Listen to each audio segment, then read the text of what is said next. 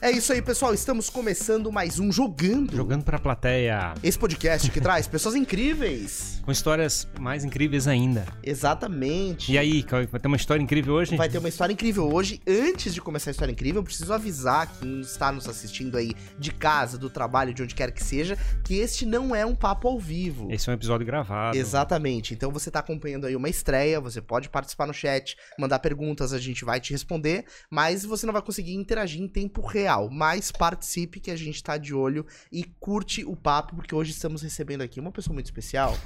Foi nos indicada por uma outra convidada. A gente recebe hoje aqui Juliane Silva. Ela é médica, ginecologista e produz um monte de conteúdo pra internet sobre saúde feminina, nutrição e tudo mais que der na telha lá no arroba ginecologista sincera. É isso, né, Juliane? Oi. Oi. Seja Muito obrigada bem-vinda. pelo convite. Ainda gente- estou um pouco ansiosa, eu sempre começo qualquer participação meio travada e depois eu não vou deixar vocês falarem. Ah, tranquilo. Não, né? fica Faz tranquila aqui, ó. A gente aparentemente é gente boa e quem tá lá também é gente boa, então vai ser um papo massa, Eu beleza? não tem os nossos é, comentários do chat, né? Agora, É, nesse momento. Nesse né? momento não tem, mas nesse momento tem, porque eles estão Ah, tá, é assistindo verdade. comentando. Ah, mas deslocado Não- no tempo, né? Não tem nesse momento, mas nesse momento tem. Tá, vambora. É, é isso aí, depois da vinheta a gente volta, valeu.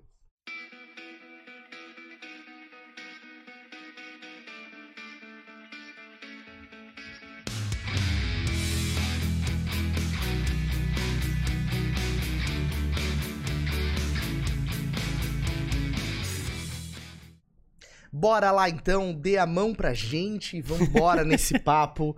É, um isso? papo diferente. Vamos de mãos dadas, Ferrari. Não é legal? Cara, esse Caminho teu tratamento de dadas. canal tá te fazendo uma coisas estranhas, assim. Tá, cara. eu tô mudando meus bordões. É? Eu preciso dar uma renovada nos meus bordões. Alguma tô- droga que te botaram no dente, não? Ah, tô, todo tipo, todo tipo de, de remédio está neste corpo neste momento, certo? Mas é isso aí. Então vamos embora com a gente nesse papo. É, aproveite, né, para curtir este vídeo, este episódio, para que ele se espalhe pelos caminhos da internet aí para que mais pessoas possam conhecer o conteúdo, conhecer um pouco mais sobre a nossa convidada de hoje, a Juliane. E é isso aí, comente e vamos embora nessa nesse papo. Juliane, bem-vinda mais uma vez. A gente começa com a nossa pergunta é, de start de todos os papos, perguntando se a nossa convidada é daqui de Floripa ou não é. Você é daqui? Sou uma manezinha autêntica. Autêntica. então tá, que nem o Ferrari Vamos, também. vamos o Ferrari trocar, também é vamos, manezinho trocar, autêntico. vamos trocar o dialeto, então. Mas, mas eu vou. é, mas aí a definição clássica e real de manezinho que eu admito é nascido na ilha, filho de pai e mãe nascido na ilha. Isso. Fecha? Hã? Tô filho de pai e mãe nascido na Cinco ilha. gerações já. Ah, então tá. Esse é então- o puro virado do- sangue. Puro sangue, puro sangue. Virado o do o Ferrari é um quatrocentão manezinho, velho. É, é sangue, suor e tainha, né? É isso aí. Então você nasceu aqui em Floripa mesmo. E o Ferrari é da Carmela Dutra, né, Ferrari? Carlos Correia. Carlos Ah, Corrêa. ele é- era. era rico, então. É rico. Pois Mas é. era Da Carlos ilha. Correia, é, aristocracia nasceu na É, Carlos Correia. exato, eu nasci playboy, na Carmela. Não, eu nasci, me formei, eu fiz a residência e hoje eu trabalho na Carmela Dutra. Legal. Então eu amo aquele lugar. E o, e o que que te levou pra medicina, assim? Como é que foi? Tinha alguém na tua família que já atuava na área? Tu se Não. inspirou? Como é que Não, foi isso? Meus pais acabaram o segundo grau no CEPUR, antigo CEPUR, nem sei se está vivo ainda o CEPUR. Uhum. Mas não, não tinha nenhum médico na família, inclusive na época, assim, não tinha nem gente com terceiro grau. Faculdade era algo bem, assim, Uhum. puxa, entrar... Na minha época era um festão, alguém conseguia entrar Sim. da família. Eu não sei dizer exatamente o que que deu na minha cabeça, eu tenho duas hipóteses que eu me lembro. Uhum. Primeiro, eu vivi em ortopedista, Dr. Han, Rich- eh, Jean Richard Roche, se me ouvir, eu te adoro. Uhum. né? E eu achava ele tão legal, tão querido, e eu achei legal aquilo. Só que eu tenho uma outra recordação ao qual eu não me orgulho, que é que me disseram que era muito difícil entrar em medicina. Uhum. Então, Ah. ah, é? Sim. Então, Então tá. tá, estou Gosta desafiado. do desafio. É. Aí, com 17 anos, Uhum. do terceirão mesmo, eu consegui passar na federal. Caramba, Que do legal. terceirão? Aí que eu comecei a estudar com 10 anos de idade. Sério? Que é quando falaram que era difícil. Uhum. Então, é difícil. Tu, tu começou a se preparar. É Capitão Nascimento, né? Missão dada é missão cumprida. sim.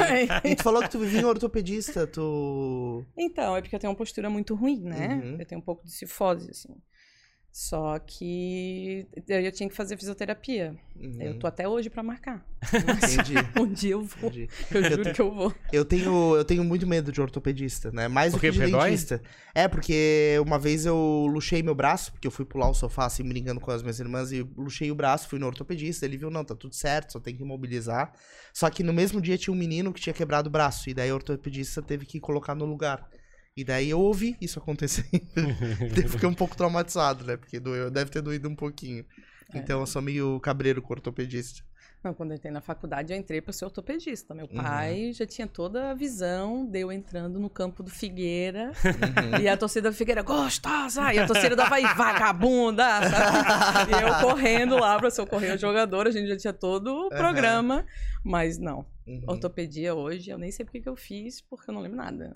E tu queria ir pra essa área esportiva, então, de, de ortopedia? Tu, Ah, eu entrei, eu queria ser ortopedista. Uhum. Mas assim, quando eu entrei na faculdade, a galera falando, ai, residência, o que é residência? Ai, o preceptor, quem é o preceptor? Eu não, eu não sabia nada, nada, Uhum. porque eu não tinha nenhum médico na família, não fazia noção. Sim, sim. Aí depois foi indo, indo, daí na primeira fase já começou a ter citologia, daí eu conheci o microscópio, daí eu fiquei apaixonada. E depois, Uhum. segunda, histologia. Meu, mais lindo ainda. Uhum. Aí veio anatomia patológica, daí eu fiquei a faculdade inteira querendo fazer anatomia patológica. Uhum. O que, que é anatomia patológica?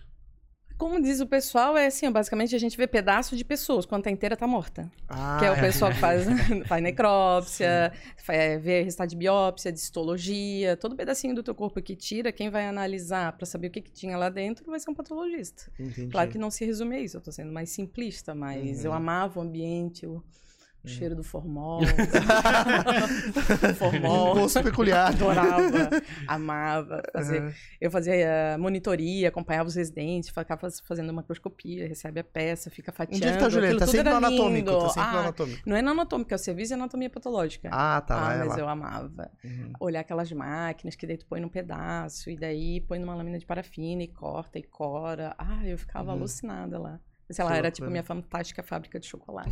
Sim. Fica olhando os pedacinhos do lu- lugar pra outro. Mas daí um dia eu, sei lá, eu sempre falo, caí, bati com a cabeça, virei ginecologista. E aí, mas no, no meio, assim, do curso, tu começou a começar a olhar outras áreas e... Não, eu era péssima aluna Uhum. até sexta fase. Uhum. Porque assim, medicina, tu cost- quando a galera entra em medicina, tu era um dos melhores da turma de origem. Sim. Daí quando tu chega lá com os outros melhores alunos das outras turmas, aí tu vira medíocre. Quando chega na O faculdade. problema, o problema é, é- é o- é os pares, né? Quem tem É. em volta. Aí quando eu cheguei na faculdade, minha autoestima foi no chão. assim. É porque dizem que o difícil não é entrar, é sair, né? Sempre tem essa parada que, É. que depois de tu entrar, não, não tá resolvido ainda. Aí que começa o desafio, Aí né? não tem uma, tinha uma frase horrível no CCS que é horrível, mas tem sua lógica e, de certa Uhum. forma, servia pra me motivar. Que era, se não aguenta, porque veio. Uhum. É esse o nível, né? Entendi. Aí... Mas tinha engraçado o comentário, falar assim, é, gostavas de ficar analisando como é que é, pedaços de Aham. tecido morto. Tudo. Tecos E de é- pessoas. Pois é, e entra, acabar se tro- trocando por uma, uma atividade que envolve muita relação com as pessoas. Aham, Então, foi. na realidade, saísse do contato com o microscópio para um contato das pessoas. Uma vez a gente estava lá, eu e os residentes lá, fazendo a nossa macroscopia de cada dia. Aí veio uma paciente tentar falar com eles. E o, o cara da recepção falou assim: Não, não, não, moça. Eles já fazem patologia que eles não gostam de conversar com gente. Não adianta, eles não vão vir. E nós lá morrendo de rir. É isso aí, isso aí. Não, o que aconteceu é que daí começou primeiro a sexta fase começaram as clínicas, cardio, pneu, daí a gente realmente começa a ver medicina. Agora mudou o currículo, né? Antigamente era assim, tu primeiro fazia a básica e depois fazia clínica.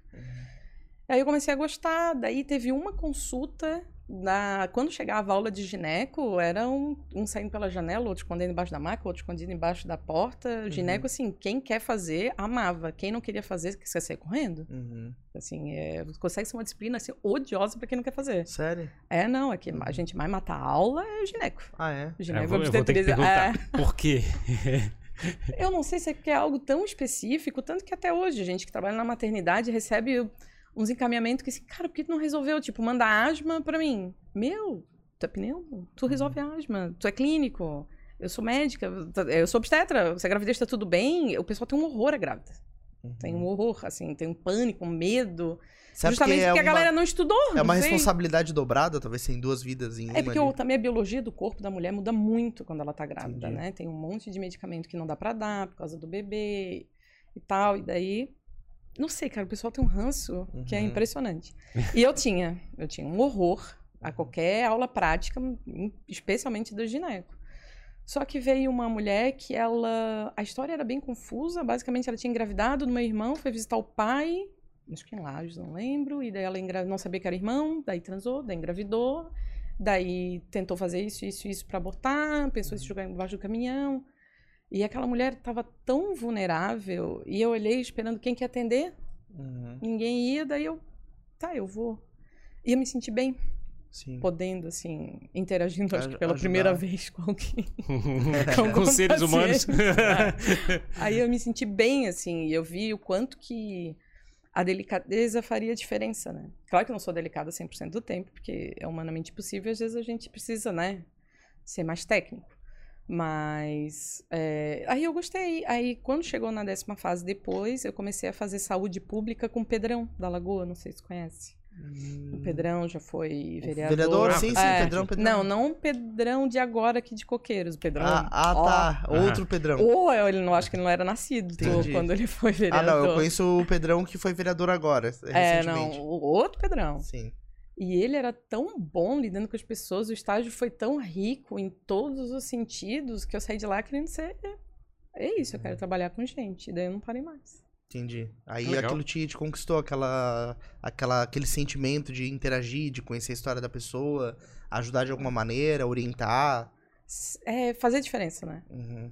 Isso é que é o mais legal. É, mas é, tem um perfil, não sei se vocês conhecem, que é o Vinícius Borges, do Doutor Maravilha. Eu ainda a gente estava conversando essa semana que ele disse, ah, eu não sabia que a consultório era tão difícil. Assim, quando tu tá numa emergência, a pessoa chega, tu tem uma emergência lotada, por mais que tu queira ajudar aquela pessoa da melhor forma possível, teu tempo é absolutamente limitado, tuas Uhum. ferramentas são limitadas. Então não dá pra ficar de conversinha, não dá pra ficar de papinho, porque que tu veio, tens isso e aquilo, teu exame físico é tal, tu faz isso, o resto tu continua no médico depois, tchau.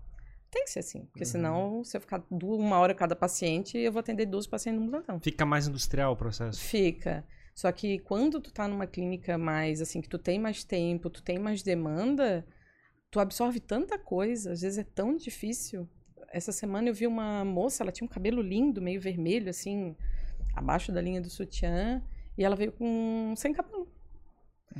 Só que não era químia, não deu tempo. E ela tinha cortado o cabelo. Ela tá num relacionamento tão abusivo, ela só olhou pra mim, ah, às vezes a gente ouve tanto que é um lixo que acredita.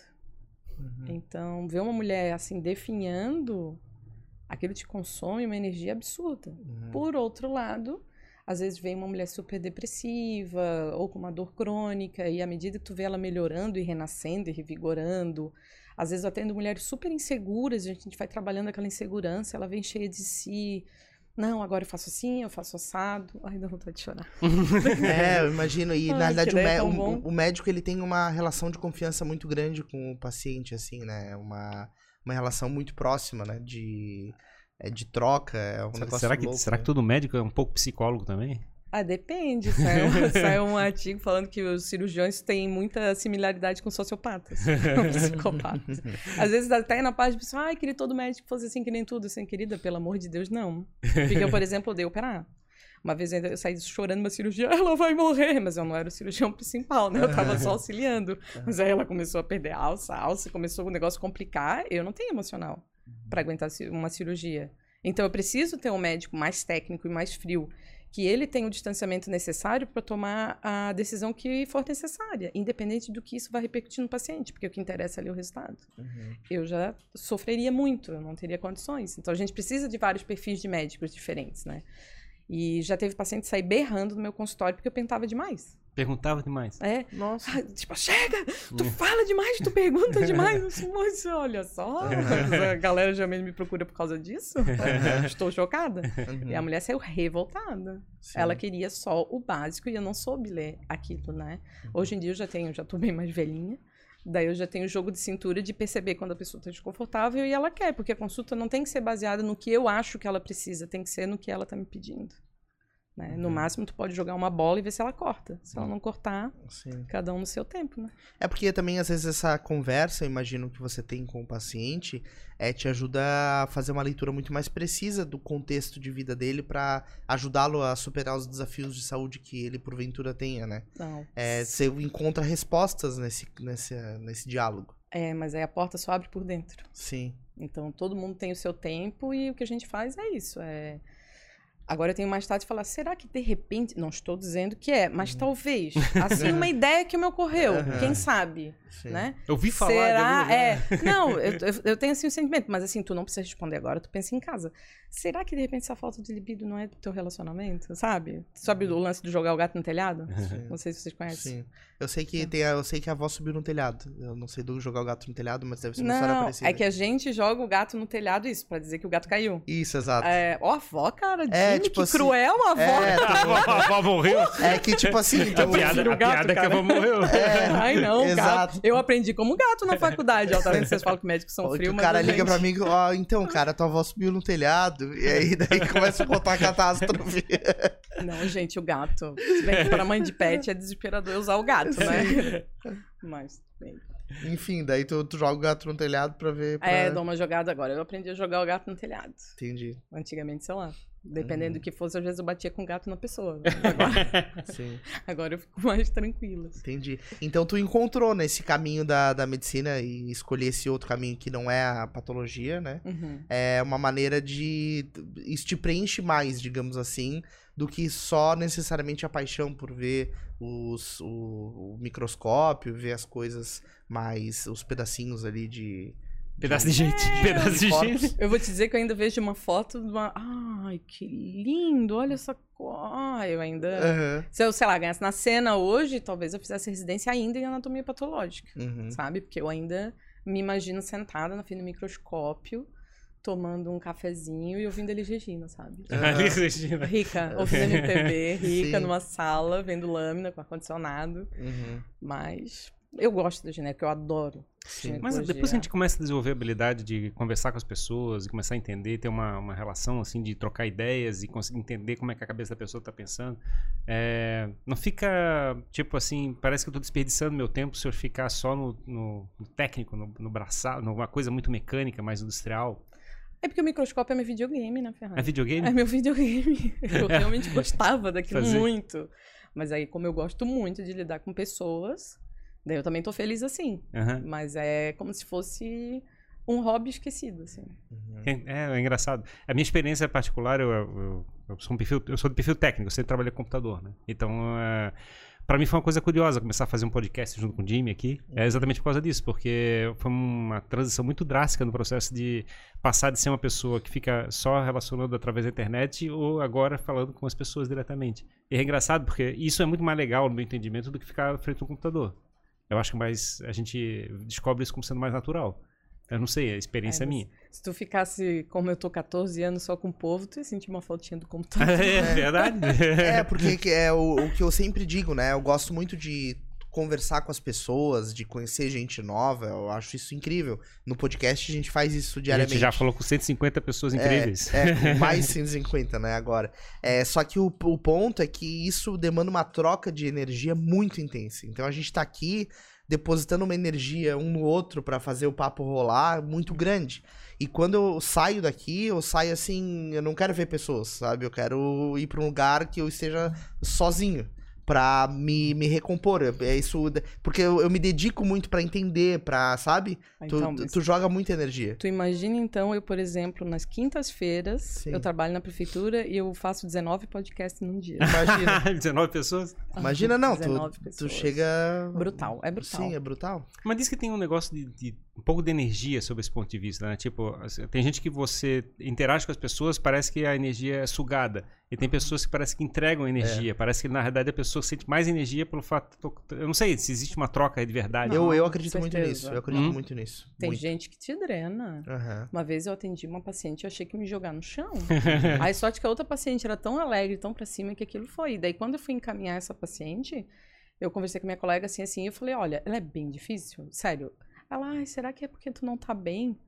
Bicho, eu tava bem até ela entrar. Não, vem botar pra mim. Não sou eu ela. Aí que tá o ponto, eu ver. fiquei É, mal depois. É, né? eu falei, cara, não sou eu. Mas tudo bem, te encaminhei. É, as- Quando ela atendeu, meu Deus, quem é essa pessoa? Impressionante. Não, tem gente que é. É, porque na verdade, às vezes até o momento de vida que a pessoa tá passando, né, de, de- acaba demandando energia do outro.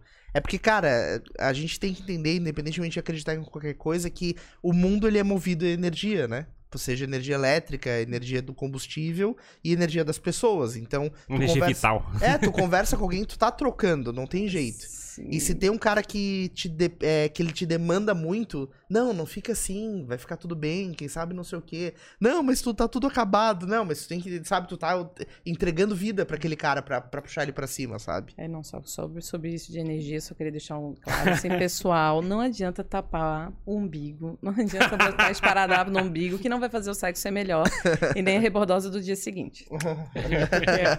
Quando a gente fala energia, energia, a galera perdeu o limite, né? Aí agora quer botar um, um bi- esparadrapo no umbigo pra transar, gente. Aí é o novo cinto de castidade moderno, a troca de Nossa. energia. Ai, porque se tu vai transar com a pessoa, tu vai trocar energia com ela, cuidado com quem transa, meu... Uhum. A gente tava começando a se liberar sexualmente pra agora vir o segunda ré. Achei engraçado porque o esparadrapo tapando o umbigo. É, e. É porque entra saída. pelo umbigo, a energia. Ai, gente do céu. Quando eu fiquei sabendo da história, eu fiquei, meu, a gente trabalha tanto com a mulherada. O negócio da pressão é tanto que eu já era médico, olha só. Eu já era, eu era residente de gineco. E eu me preocupava não transar com mais de três caras por ano, porque eu ia ser promíscuo pela OMS. Caramba, mas Hoje existe eu fico essa... pensando, por que sim, mais de três parceiros por ano configura promiscuidade? Uhum. Meu, pra quê, né? Lavou tá novo, a camisinha tá tudo certo. Ai, qual é o problema? Aí agora imagina. Vai vir Uhum. também, ah, não, eu não posso transar com muita gente porque eu vou trocar energias. Que loucura, né? E, e uh, mas que é, né, tá, tá falando de uma, de uma forma bem tranquila sobre um assunto que é pesado, vamos dizer assim, de certa forma. É, imagino que tem, tem gente que é mais puritana, assim, que evita fazer contato contigo sobre, sobre esses assuntos, ou tem gente que gosta de falar sobre coisas mais pesadas na, na É- é que- consulta. Como é que lida com isso? É que depende. Por exemplo, assim, ó, quando eu venho no SUS, as pessoas são encaminhadas porque tem um problema que a unidade básica de saúde não resolveu. Ela não me escolheu. Ela Hum. está lá. Então eu tenho que ter muita mais calma na hora de abordar. Quem vem pra mim no consultório já me conhece. Ou pela página, ou o que é Já- muito mais já- comum pior é. que já, tá, sabendo. esperando. já É, tá esperando. Já tá esperando. Mas é engraçado, quem vem pela página vem com medo, porque eu sou muito braba na página. Mas eu juro, no consultório eu sou um docinho. Uhum. Porque são outra pegada. Até no consultório, na página, eu só botei meu nome agora porque o CRM me encoxou. Ah, conta essa história. É, eles pegaram, mandaram e-mail dizendo que se eu tava fazendo uma página de ginecologia, eu tinha que colocar meu nome no CRM. Daí eu tentei me defender. Eu falei, olha, é um avatar. De vez em quando outras pessoas. O que eu menos falo é ginecologia lá, apesar do meu nome. E não falo nada de consultório. Não. não. Ah, então tá. Eu botei meu nome.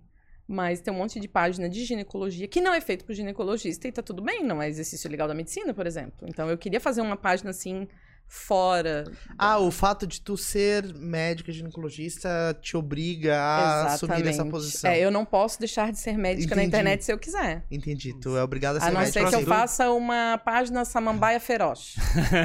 Aí eu sou a samambaia feroz, mas eu não vou poder falar de medicina. Entendi. Mas se eu quiser fazer uma página sobre alguma coisa de medicina, daí eu posso fazer porque eu não sou médico. Aham. Ah, que Pode? louco, louco. É, eu posso fazer. Que tem de fisioterapeuta fazendo página falando de corrimento, de anticoncepcional. Me diz aonde que na, na fisioterapia tem estudo sobre anticoncepcional. né? O corrimento é identificar se está alterado ou não para encaminhar pro médico, pro enfermeiro. E mesmo assim, nossa, um monte de página. Tem página de ginecologia que é feita por estudante de não sei o quê. Uhum. Tudo como é que é Mas que eles a pessoa, a pessoa, obviamente, não pode ir muito a fundo, assim, dar uma orientação médica. Amigo, hoje tem Google. É. Todo mundo vai fundo O em tem que tudo. quiser. Que loucura, Tu né? tá com todo o conhecimento do mundo na palma da tua mão. Uhum. É só saber se comunicar? E, mas é- o CRM como é que fez? Ele chegou e mandou mensagem pelo Instagram? Não, e-mail. Mandou um e-mail? Ele te localizou? Descobriu quem era? Provavelmente foi denúncia, né? Ah, pois, imaginei. Ah. Foi denúncia. Aí denunciar os coleguinhas com o bebê no colo, assim, com a mãezinha, tirando foto no centro cirúrgico. hum, Tá lá. Isso é proibido, tá? Proibidérrimo.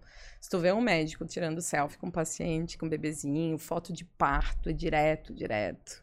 Isso não pode, não interessa que o paciente te autorize, não tinha, não- o paciente, se colocar na página dele e te marcar, o correto não seria nem repostar. Uhum. E todo mundo faz, porque o médico fofinho, humanizado, chama Uhum. o paciente, né? E outra onda agora são os TikTok, eu prefiro morrer.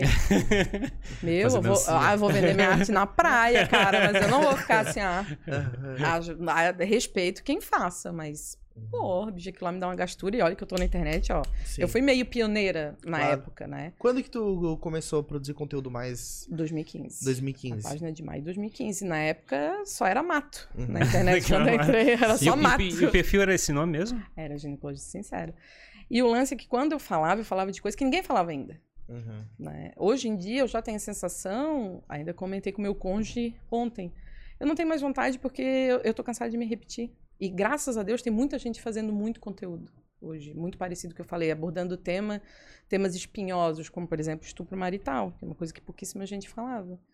Então, né, dessa obrigatoriedade de uma mulher num relacionamento fixo de servir sexualmente o companheiro, né? Então, isso era uma coisa super pouco falada. Hoje em dia tem um monte, graças a Deus, que fala. É, aprender a dizer não, ou quando vai dizer sim, sobre conversar sobre ética no sexo. E, e graças a Deus, assim, tem tanta gente falando que a minha vontade é só entrar pra ver meme e é o que eu tenho feito. é porque depois do Covid também, em 2020, eu tive uma sequela psiquiátrica, digamos, pós-Covid, assim. Uhum. E eu fiquei muito mal daí. Foi quando eu soterrei a página, chamei um monte de convidado. Eu não costumo divulgar minha página, gente, mas se vocês quiserem ver a minha página de agosto a janeiro, ficou muito legal, porque não era Aham. eu. Ah, é? autoestima boa. eu fiz uma curadoria top, Aham. entendeu? Daí todo mês tinha uma convidada. Isso é um ginecologista sincero. É, no Uhum. Instagram. Daí todo mês eu convidava alguém pra ir tocando pra página não morrer de vez. E pra conseguir construir dentro da página um acervo. Daí teve uma especialista em fertilidade, teve uma procto, teve uma educadora sexual, teve uma estudante de medicina, mas que ela se dispôs a falar um, um assunto dificílimo que sobre intersexualidade, né? que não existe só o, o sexo biológico tipicamente masculino e tipicamente feminino, existe um espectro, um espectro Uhum. Com mais de 1% da população tendo genital que é difícil de classificar entre um e outro, que é diferente, desde uma mulher com clitóris maior Uhum. a um homem com pênis menor, e não não é falado, deixa eu ver. Aí teve uma ginecologista falando sobre saúde da mulher negra. Ai, foi tão legal. Que massa. Eu Daí me, tu- eu me orgulho daquilo. É, cara, vira um canal de comunicação que traz outras visões, outras pessoas pra te ajudar a ajuda a né? divulgar outras páginas boas, porque a minha Uhum. ideia era quase, sabe, tipo, quando tu descobre que tem um- uma doença grave, vai morrer e faz as cartas de despedida, e o meu plano era encerrar a página mesmo, né? Era matar a Fazer página. aquilo e eu ia matar a página. Sim. Mas eu, mano, daí eu comecei a melhorar, eu, não, deixa ela lá. Às vezes Sim. eu entro, às vezes não. Pois é, hoje tá com cento e poucos. 42 mil. 142 mil. É, É um... bastante gente, É, é porque é um perfil já antigo, né? De certa forma, tem uns seis anos, né? Não, é, seis anos eu comecei no Facebook. Daí quando veio a eleição de 2018, aquilo ficou muito violento. Aí eu saí e fui pro Instagram. O Instagram começou em janeiro de 2018. Ah, tá. O Instagram é mais recente. É. Não, Mas conseguisse trazer um, um público que tava no, no Facebook pro Instagram, então. não tipo, Ou criasse. de- Não, criei, assim, tipo, daí eu divulguei no, no Facebook, daí foi Aham. lá mil, dois mil, porque no Facebook a gente tinha 240 mil, acho que era, não Nossa. sei. Teve posts de ter visualização de um milhão, assim, Caramba. é, na época. Uhum. Mas a página do Face eu abandonei sem dó, assim, sem dó. O ranço de 2018 pra frente do Facebook foi enorme. Eu tenho dificuldade de entrar, só de olhar o símbolo me dá um ruim. Uhum. Que daí- estranho, eu achei engraçado. Porque... Agora mudou pra metaverso, então. Pra meta, então. É. Facebook. É. É, agora mudou de nome. Eu vi que estão fazendo propaganda. É, daí eu sim. me senti até meio vingadinha. Toma, Mark. Achei, agora tá tendo que fazer propaganda? É. Hoje, hoje tem um bocado de gente tentando descobrir uma estratégia de fazer comunicação na internet para apresentar o produto, o serviço que está oferecendo. É, esse desafio, teoricamente, você já passou por ele e se sente é, não, não tendo mais necessidade disso por alguma razão. Por exemplo, você não está chegando e diz assim, cara, não estou curtindo fazer isso. É, eu queria entender essa, essa, esse ponto, por- porque tu, no meu entendimento, tu estás conseguindo fazer o, como é que é o teu, teu consultório funcionar e coisa assim, sem necessariamente utilizar ele para isso. É, sim. Sempre foi lazer, né? Nunca foi pelo dinheiro. Várias, não, várias pessoas. Já, já tive, já vendi curso, né? Vendi mentoria com aquela fórmula de lançamento. Fiquei doente no dia seguinte, porque aquilo não tem nada a ver comigo. Eu não desprezo os vendedores, eu acho legal. Quando eu leio alguém vendendo e reconheço cada gatilho que tá ali dentro, cada Sim. técnica, eu respeito a pessoa, mas eu não me vejo mais fazendo aquilo de jeito Uhum. nenhum, sabe? Mas tu teve uma experiência ruim vendendo curso, assim, vendendo mentoria? A mentoria era maravilhosa. Uhum. Meu sócio era péssimo, se ele ouvir. Foda-se, pode falar palavrão? Pode, pode. Foda-se. Mas, mas assim, nada contra, mas não, sei lá, não fecha. Sim. E eu acho que o lance da comunicação é isso, é a identificação. A gente tem um senso de coletividade muito forte, por isso que o extremismo, né, que a gente está vendo hoje foi tão poderoso a ponto de eleger um chefe da nação, né? Uhum. As pessoas que antigamente eram, digamos, soberanas foram passadas passada a vilões, que não era o caso, mas foi como se perceberam, a partir que as outras, entre aspas, minorias sociais começaram a dizer, puxa, a gente quer respeito, tomaram como pessoal, né? Tanto que heterofobia, cristofobia, veio toda essa... E no imaginário, quando na verdade ninguém está querendo diminuir, a gente só não quer mais ser diminuído. Então, qualquer nicho, qualquer grupo de pessoas que não tem voz e tu vai lá e dá voz, daí acaba reverberando, né? Uhum. Então, assuntos que não eram ditos e que alguém precisava ouvir, acaba chamando muita atenção, né? Só que agora tem muita voz, tá? Para mim a internet é ruidosa demais, tá? Difícil de filtrar o que realmente interessa ou faz sentido ou não.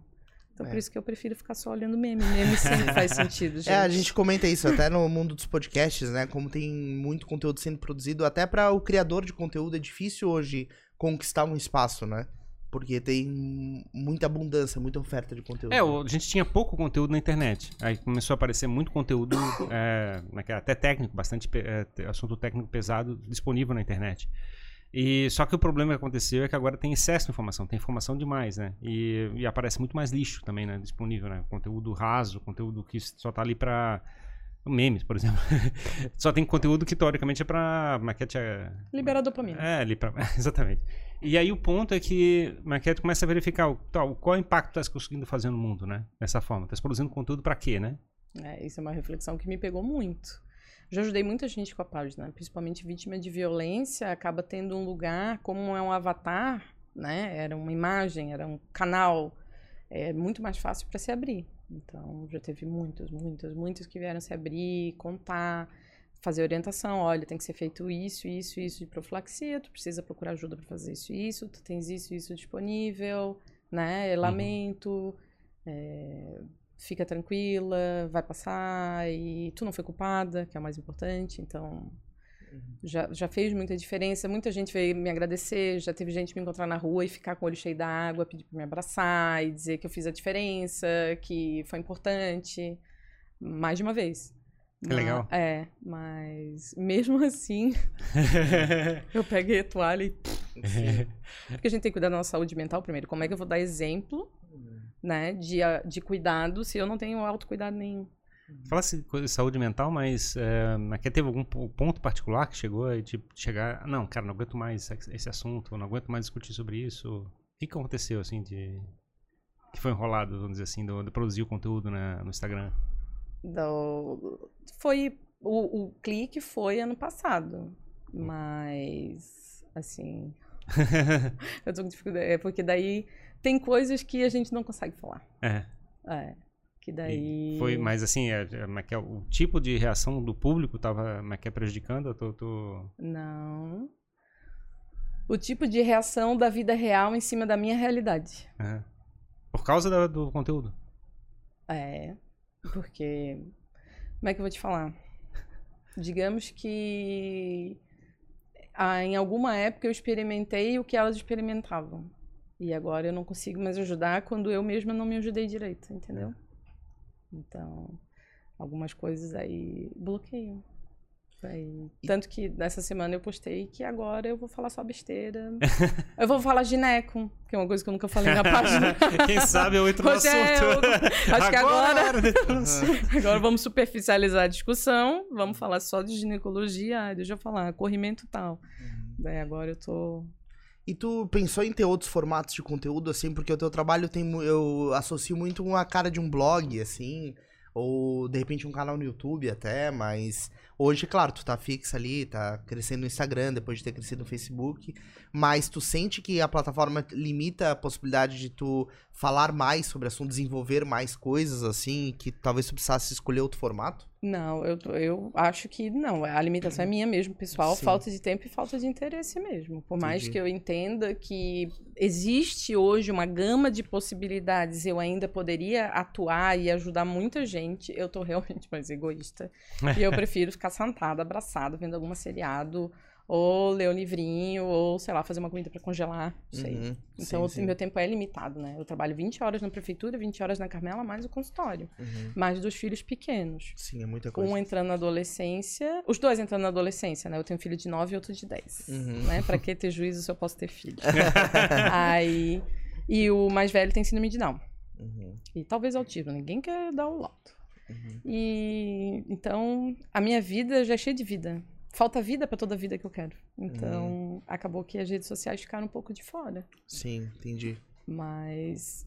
Esse ano. Esse mês já é o segundo. Não, em um mês. É o segundo podcast que eu faço. É Ah, é? mesmo? É. Qual foi o outro que tu fez? É que daí, mês passado, eu fiz com a Mariana Varela, pro portal Drauzio Varela, do Sexo Sem Tabu. Ah, que legal. Saúde Sem Tabu. Uhum. E ano passado eu fiz com a Ana Canosa no Sexo Terapia da UOL. Uhum. Mas. Que toda massa. vida que alguém convida, assim, ah, não vou. Minha Não vai? primeira eu falo, não vou. Não Hum. vou. Ai, ai, eu vou, né? Vai ser tão legal. Sim, sim. aí eu sempre vou. É massa, né? Porque tá- tá surgindo um monte de podcasts. Não sei se esses podcasts são mais antigos ou não. Não, não conheço, até vou procurar pra conhecer mais. Mas a gente tem visto um monte de podcasts de nicho, assim, surgindo e se posicionando. É tão legal isso porque é muito mais fácil para as pessoas que consomem aprenderem sobre algo específico, descobrirem a si mesmas ali a partir de, uma, de algo que elas querem aprender. É um negócio que não tinha antigamente, né? Era difícil de acessar esse tipo de conteúdo. É por curiosidade, eu não, eu não consigo ver podcast. A minha Hum. irmã é obcecada, eu conheço muita gente que basicamente ouve. Tu não consome muito. Eu não consumo muito, Uhum. porque eu- é é um formato bom. Eu via muito radiofonia uma época, mas Sim. não não é um conteúdo que eu consumo. Eu tinha vontade de entrar no Clubhouse, mas eu Uhum. acho que o, o lance de produzir o podcast já falaram, ah, é porque não faz. Porque é muito difícil fazer pra mim, eu acho. Assim, tudo a estrutura que vocês têm, o cuidado, a narração. Eu sou mais a do improviso, Uhum. sabe? Uhum. A gente também é do Então- improviso. A gente É. só tá com experiência. Cara, mas vocês são bons! eu não ia ser assim.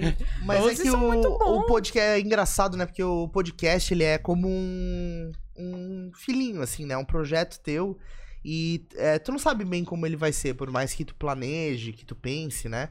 E quando tu vai fazendo, tu vai construindo o jeito daquilo. Então hoje, as brincadeiras que a gente faz, o jargão, joga a bola um pro outro, o momento que entra a vinheta, é, brincadeiras do nosso vocabulário são coisas que foram acontecendo enquanto o podcast foi se construindo. É. E E- vem até um pouco também é. da, da nossa ambição, assim. A minha visão particular sobre o ponto de vista de produzir podcast, a gente fala muito sobre a questão da, da história heróica da pessoa, da jornada que a pessoa está fazendo. E como é que é o meu sonho de ver é, as pessoas que estão consumindo conteúdo perceberem que dá para transformar o mundo de alguma maneira. E usar a nossa conversa aqui como sendo exemplo de transformação. Então, essa é a minha, minha, minha ambição, assim, sob o ponto de vista de produzir o conteúdo. Que eu acho legal. Por isso, não- por isso que a gente gosta bastante de pegar os perrengues, as dificuldades que as pessoas estão passando, para mostrar para as pessoas que estão consumindo conteúdo que a vida não é um, aquele mar de rosas, é sempre um desafio, né? E a gente tem que curtir isso, que eu acho que é a coisa legal da vida, né? É, em outros canais é mais fácil de tu construir, outros formatos de tu construir uma narrativa montada, assim, né? Muito Então, no- artificial, né? É, no próprio Instagram, por exemplo, se uma pessoa quiser dizer que a vida dela é daquele jeito no Instagram, ela consegue. Ela posta fotos planejadas, stories planejados, então ela consegue transparecer uma vida teatral, assim, né? Uhum. É, uh, roteirizada. No podcast é engraçado, porque como tu passa ali uma hora conversando, em algum momento tu vai entregar a tua verdade. E Uhum. aí isso conecta mais com as pessoas. É muito mais honesto. É, é, é, a gente gosta disso, assim, é um aspecto que chama atenção, né? Mas eh, não é que eu não goste, Uhum. goste, é porque eu realmente não paro pra ouvir, mas. Sim. Não... É, e aí o ponto é isso, achar o podcast que faz. é, que toca a pessoa, né? A gente é, quer ter alguns podcasts que eu consumo, tipo, eu gosto de ver o Joe Rogan, é, o Flu eu assisto um pouco, não assisto bastante, mas é, a gente usa bastante como referência, inclusive, para produzir conteúdo.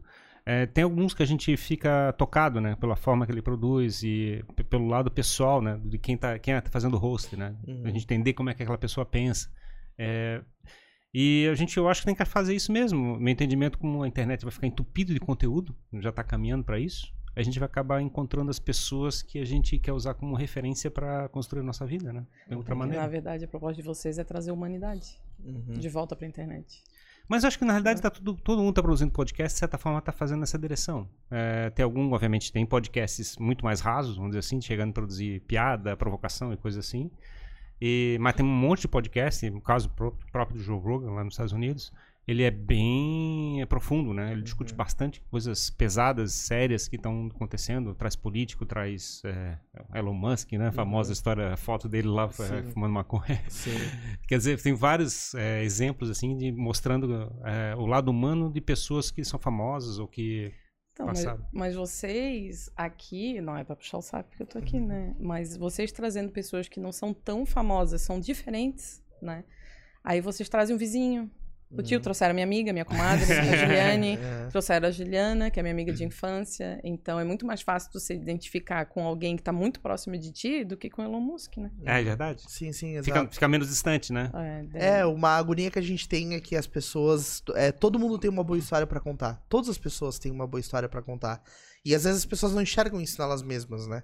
O pessoal, a gente, como existe uma vitrine, né, na internet de perfis que são famosos, pessoas que o tempo todo estão sendo citadas, é, todas as outras histórias e outros talentos que existem que não tem espaço acabam não sendo vistos. E a gente gosta de dizer, de mostrar para as pessoas como todo mundo tem uma boa história pra contar, né? A sua experiência de vida é única, né? Cada um de e nós e tem é uma. uma coisa muito bacana que a gente observou que quando a gente começou a produzir o podcast, a gente juntou umas 20 ou 30 pessoas. Ah, a gente pegou todos os top da cidade. Hum, Já estamos 150 e não para de vir gente top assim. É muito legal. A gente acha que a cidade é pequena e tem poucas referências, mas o que a gente vê de, de pessoas que transformaram o mundo de alguma maneira e que estão aqui próximas da gente, são uma quantidade enorme de gente fazendo isso. E eu conheço o Geraldo também do célula.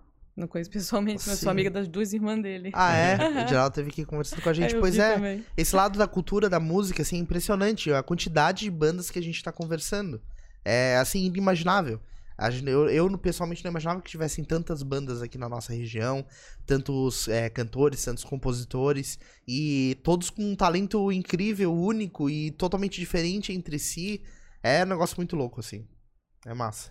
É bem, bem motivador, digamos assim. E aí tem esse próprio lado que a gente fala do trabalho, né? A gente tá falando aqui de medicina, estamos falando de. Como é que é? A gente cha- chamou gente de restaurante. é, assim, são várias atividades, startups, a gente chamou várias pessoas de startups, de empresas maiores também. É, como é que é? Franquias né, da Adidas, o Nomura. A gente trouxe um bocado de gente, assim, e a gente, todo mundo transforma o mundo de alguma maneira, fazendo aquele mundo pequeno que ele está envolvido. E a gente se toca porque a gente está todo no mesmo grupo, né? Na mesma sociedade, É, interagindo. a própria sensação que tu relatou, né, de tu produzir o conteúdo na internet, receber feedback das pessoas, ajudar e se sentir feliz com isso e participar da vida das outras pessoas, tu tá transformando a vida dessas pessoas, né, de certa É, maneira. multiplicar. Esse conceito de multiplicar conhecimento. Hoje eu vou lá, oriento, daí da- daqui a pouco ela vai encontrar alguém com o mesmo problema, ela também vai passar isso adiante. Uhum. E como é que é a, a interação que você tem é, pelas redes sociais, Instagram no caso agora, né? É, tem pessoal que é, vem contigo pelo Instagram para fazer direct, para fazer responder Nossa, pergunta. é, No auge do auge era tipo 20, 25 no Instagram e quase 50 no Facebook por dia. Mas é basicamente eu cheguei até a fazer poeminha, não lembro agora de cabeça um poema. de, tipo, se você acha que tá grávida, você faz um teste de gravidez. Eu cheguei a fazer poesia. Dica, dica, dica É. pro pessoal e vou lá. Caramba, é muito comum. Se ele tocou no pênis e depois botou o dedo em mim engravida, tipo, Caramba. se ele só meteu um pouco e depois tirou, engravida? É, várias perguntas, tipo, isso engravida? A outra pergunta é qual é a probabilidade de estar grávida? Eu cheguei a postar, gente, eu não sou o Oswaldo de Andrade. Aquele, é Oswaldo de Andrade, não, Oswaldo de Souza. É. Aquele matemático do Fantástico. Eu não sou, eu não tenho como calcular o risco, sabe? Uhum. Existe, tá? O Sim. risco existe, você pode dizer. São sei quantos por cento. É, E sangramento de nidação, a galera tem uma obsessão. Uhum. Assim, transou, fez merda, transou sem proteção nenhuma. Aí daqui a pouco tem um sangramento. É sangramento de nidação? tipo, não, amiga, você tá menstruada, relaxa. Uhum. Faz o teste de gravidez fica calminha. Então é, é muita, muita. Aí tem muita pergunta que não tem como responder. Tipo, ah, porque eu tô assim, assim, assim, o que, que pode ser? Agora, tem gente que faz pergunta que eu. Não, peraí. Isso aí eu vou responder porque ela não vai conseguir de outra forma, ou isso aí ela tá pensando muito errado, isso aí vai dar merda, entendeu? Daí, às vezes tem gente que eu chamo assim, não, peraí, não entendi a tua pergunta. É isso, ó, faz isso, isso, isso. Uhum. Né? É, porque também você comentou que existe uma responsabilidade também, né? Sim, eu não consigo atender todo mundo. Imagina se Sim. eu ficar, ficar 20 por dia, é, 25, e daí uma pergunta gera outra, gera outra, gera outra. A maioria, na verdade, não tem uma pergunta, tem uma consulta para ser feita. Sim, imagino, com certeza. Eu com não certeza. posso fazer. Sim. E às vezes até eu, pessoalmente, acho um pouco ofensivo uma pessoa ter uma foto na frente da Torre Eiffel e vir consultar e em nenhum momento assim, ah, tu faz consulta online? Tu atende? Uhum, Onde é que tu atende? Não, tu já chega assim, ah, eu queria saber isso, isso, isso, isso. Oxe, amigo, uhum. né? Eu posso, ser- aposto ser num trabalho de graça, eu também não. Tem que botar um limite, né? É, daí eu olho, isso não. Agora tem gente que olha e fala assim, não, isso aqui Uhum. não vai, sei lá. Muito angolano procura. Porque acho que é língua portuguesa. Sim. Sim, Na época do Facebook mesmo, eu cheguei a responder um cara da Ucrânia. Caramba. Porque a mulher tava sangrando, não sei o quê. Eu usei no Google Translate, eu não sei como é que ele me achou. Mas a gente conseguiu conversar. E ele, caramba, ele tirou dúvidas Ele lá da- respondeu, aham, a namorada tinha tido sangramento. Daí eu botei no Google, daí eu botei, daí ele entendeu. Daí eu peguei o que ele respondeu, botei, olha, ele respondeu mesmo, ele entendeu. Aham. Eu cheguei a responder em ucraniano. Cara, imagina que loucura, né? Porque como é que ele segue lá na Ucrânia? como é que ele achou um perfil brasileiro e tal? Não sei. Mas pra tu ver como, como, como eu sou velha. Na Pois época é, não tinha é. nem na Ucrânia. O cara veio é. ficar no Brasil, olha só. Na Ucrânia. Quando tu começou essa história do- de produzir conteúdo, tu tinha uma pontinha de objetivo de isso é, te ajudar em termos de visibilidade profissional ou, ou não necessariamente? Ou isso foi uma coisa que aconteceu ou não aconteceu? Não. Te ajudou profissionalmente, não te ajudou? Não, em termos de consultório, não. A maioria das pacientes que vem é boca a boca. Uhum. Não- mesmo visibilidade. Eu conheci muita gente através da página, né? Eu conheci deputada federal, eu conheci a gerente é, médica de tecnologia lá da IBM, assim, conheci muita gente muito foda, muito foda, muito legal, gente assim que eu não teria conhecido de outra forma. Que conheci- gostou do teu Instagram, daí entrou em contato, não, seguiu? que daí tu vai no trabalho, daí tu fala com um, fala com outro, segue e tal, assim, eu conheci muita, muita gente que eu não teria conhecido de outra forma. Gente, imagina, eu sou fã do Drauzio Varela, falei com a filha dele, de repente um dia eu chego nele, né? Sim, pô, eu é tenho o WhatsApp massa. da filha dele, olha, eu tô, né? Sim. Quando que quando eu li lá a Estação Carandiru antes da faculdade, eu ia ver que eu ia ter o WhatsApp da filha dele. Quer dizer que Sim. um, um perfil, só o perfil provoca essa autoridade pra dar o acesso. pro- É, daí. É, não foi eu que procurei, ela que me procurou, gato. Pois- É, tô É. pensando que. Exato. Não, então abre a porta pra conhecer muita gente na internet, né? Mas, É engraçado. mas em termos porque- de trabalho, remuneração, não, não dá pra dizer que eu não ganhei dinheiro, porque eu ganhei, mas assim, é bem diferente das pessoas que realmente monetizam. Uhum. E o pessoal é, procurou o teu perfil pra como é que é, oferecer como é que é, public post, pra fazer propaganda. Não, até pra tenho fazer um orçamento pra fazer, mas aí eu não sei mentir. Uhum. Eu tenho um problema ruim, assim, eu não sei Tipo, mentir. não gosta do produto? Não vou fazer. Uhum. Pode Mas- oferecer mas o chegou a dinheiro que eu aparecer. for. É, teve um até que propaganda de camisinha eu queria, eu gostava tanto da marca. Eu já usei tanto aquele produto. Aquele eu queria, mas não me escolheram. Aham. Mas, no geral, assim, se é marca que é bomba, daí eu não consigo, não. Teve uma public fiz do coletor, porque eu adorava o coletor antes deles me procurarem. Eu fiquei tão feliz, vocês! uhum. Mas não procura, o pessoal procura. Às vezes teve uma que mandou assim: ai, se eu te der tal produto, daí tu faz um story, um feed e um. Falei, meu, o produto de vocês não vale nem quanto que eu cobraria por um story. Uhum. E queria post de feed, não, vai querer vídeo agora. Não, peraí. Se eu quiser o teu negócio, eu compro, então. Uhum. Aí tem o pessoal que é audacioso. Sim, sim. É, que é tipo. Não custa tentar, né? Não precisa tentar, né? Tipo, o não já tenho, né? Quando o pessoal fala. Agora, amigo, empresa que eu acredito muito, daí eu vou lá e publico mesmo. O pessoal pede. Não, não pede, mas tu sabe, Deixa que, ele sabe que ele tá é, que pedindo. aquele presente Ele, o ali pessoal não pede, é- mas joga o gato no telhado, entendeu? É, aquele presente não foi só porque tu é legal. Aquele presente tem um porquê. Uhum. Mas aí, às vezes, eu, eu acho de bom tom, olha, ganhei os recebidinhos. Uhum. Eu acho interessante. Adoro, tá, gente? Se quiser me mandar alguma Mande- coisa do Daqui- endereço. tu já tem caixa postal ou tu... Porque da- da- daqui a pouco tem que fazer uma caixa postal pra galera mandar tudo pra lá, pilhas e pilhas de recebidos. Não, daí Depois- eu, eu mandava pra minha mãe, Uhum. porque, né, eu mandava pra manter a privacidade. Não, mentira, porque não tem porteiro no meu prédio, porque ele é meio over, assim, não tem porteiro. Aí não tem nem porteiro no meu prédio. Daí tu escolhe um dia pra fazer recebidos, assim, pra abrir, ou tu vai Só receber quem me dera, Não? Jimmy. Eu até ganhei ontem um, mas é de uma amiga minha. Amiga Uhum. mesmo, essa foi amiga de verdade. Uhum. E, meu Deus, qual foi a última vez? Nem lembro. Mandem recebidos, mandem recebidos Ai, por pra ela. gente. Principalmente se for comida. Sim, exato. Vários, vários recebidos comestíveis. Adoro. É isso aí. Não, e produtos eróticos. Eu tenho uma caixa de vibrador. Acho que eu comprei um ou dois. Ótima caixa. Ganhasse esse presente? Cara, que doideira. E Aham. te- existe um mercado muito grande dessa área de. de tem influencers, tem, e tem um mercado gigantesco, cara, na área de sex shop, essa parada tem. Eu vou te dizer que é, mercado enorme. é, é pouco, porque é tão bom. é tão maravilhoso. É que daí a minha. a muita gente me procura pra fazer pra campanha de sex shop e tal. Até Uhum. ontem eu fiz uma live com uma empresa dessa, mas porque a host, que é a Natália do Pimentaria, minha amiga. Daí a Uhum. Natália pediu, eu vou dizer sim. Mas geralmente eu digo não, Uhum. porque eu tenho uma amiga que também tem um filho com síndrome de Down, que eu sei que ela é responsável pela casa, assim, a maior parte das contas. Uhum, E é, eu tô ouvindo também. uhum. E daí eu só faço com ela. Mas é porque ela é minha amiga, eu sei tudo que ela passa, eu sei o quanto que ela rala e o quanto que é difícil. Então eu faço por ela, assim. Sim. Daí eu não aceito nenhuma outra empresa de sex shop porque eu sou todinha Uhum. dela.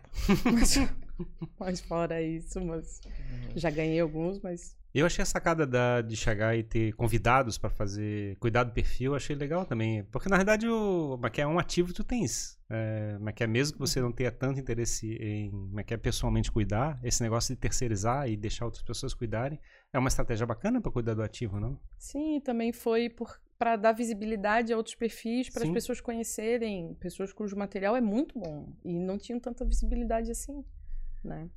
E o pessoal não puxa aos assuntos também? Tipo, fala sobre isso, fala sobre aquilo, coisa assim? Mandam, mandam, mas assim, é, quando é um assunto muito técnico, daí eu fico meio obsessiva. Daí eu preciso fazer revisão sobre aquele assunto, porque medicina muda o tempo todo. Até comentei É, com o Jimmy, eu falei ontem, tá, mas sobre qual é o assunto pra eu estudar? Porque eu tô em cima da hora. Eu, ontem, eu meia-noite pra ele, onze e meia Uhum. da noite. Tá, mas qual é o assunto? Que, né? Porque daí eu estudo até as três horas da manhã, eu não vou A chegar gente tão... sempre fala que é a tua Não vou vida. chegar tansa lá. A gente fala assim, é a tua, daí é a ele tua falou, vida. ah, não, é só conversar. Daí eu, ah, tá. Porque daí eu fico super ansiosa, eu fico estudando, e daí tem que olhar, e tem que fazer revisão, e daí eu faço anotação. Até que tu falou do YouTube, eu tenho página do YouTube. Eu É mesmo? tenho um vídeo bem produzido, que uma amiga minha fez, que eu não gosto. Caramba. Que ela não brigue comigo, Carol, eu te amo. Mas não foi o problema da edição, foi o fato de estar editado. Então, por isso que eu, eu não consigo ainda me. Por mais que eu seja gosto de performance, eu me imagino no palco do Floripa Comedy, entendeu? Uhum. Apesar que eu acho que ninguém vai rir.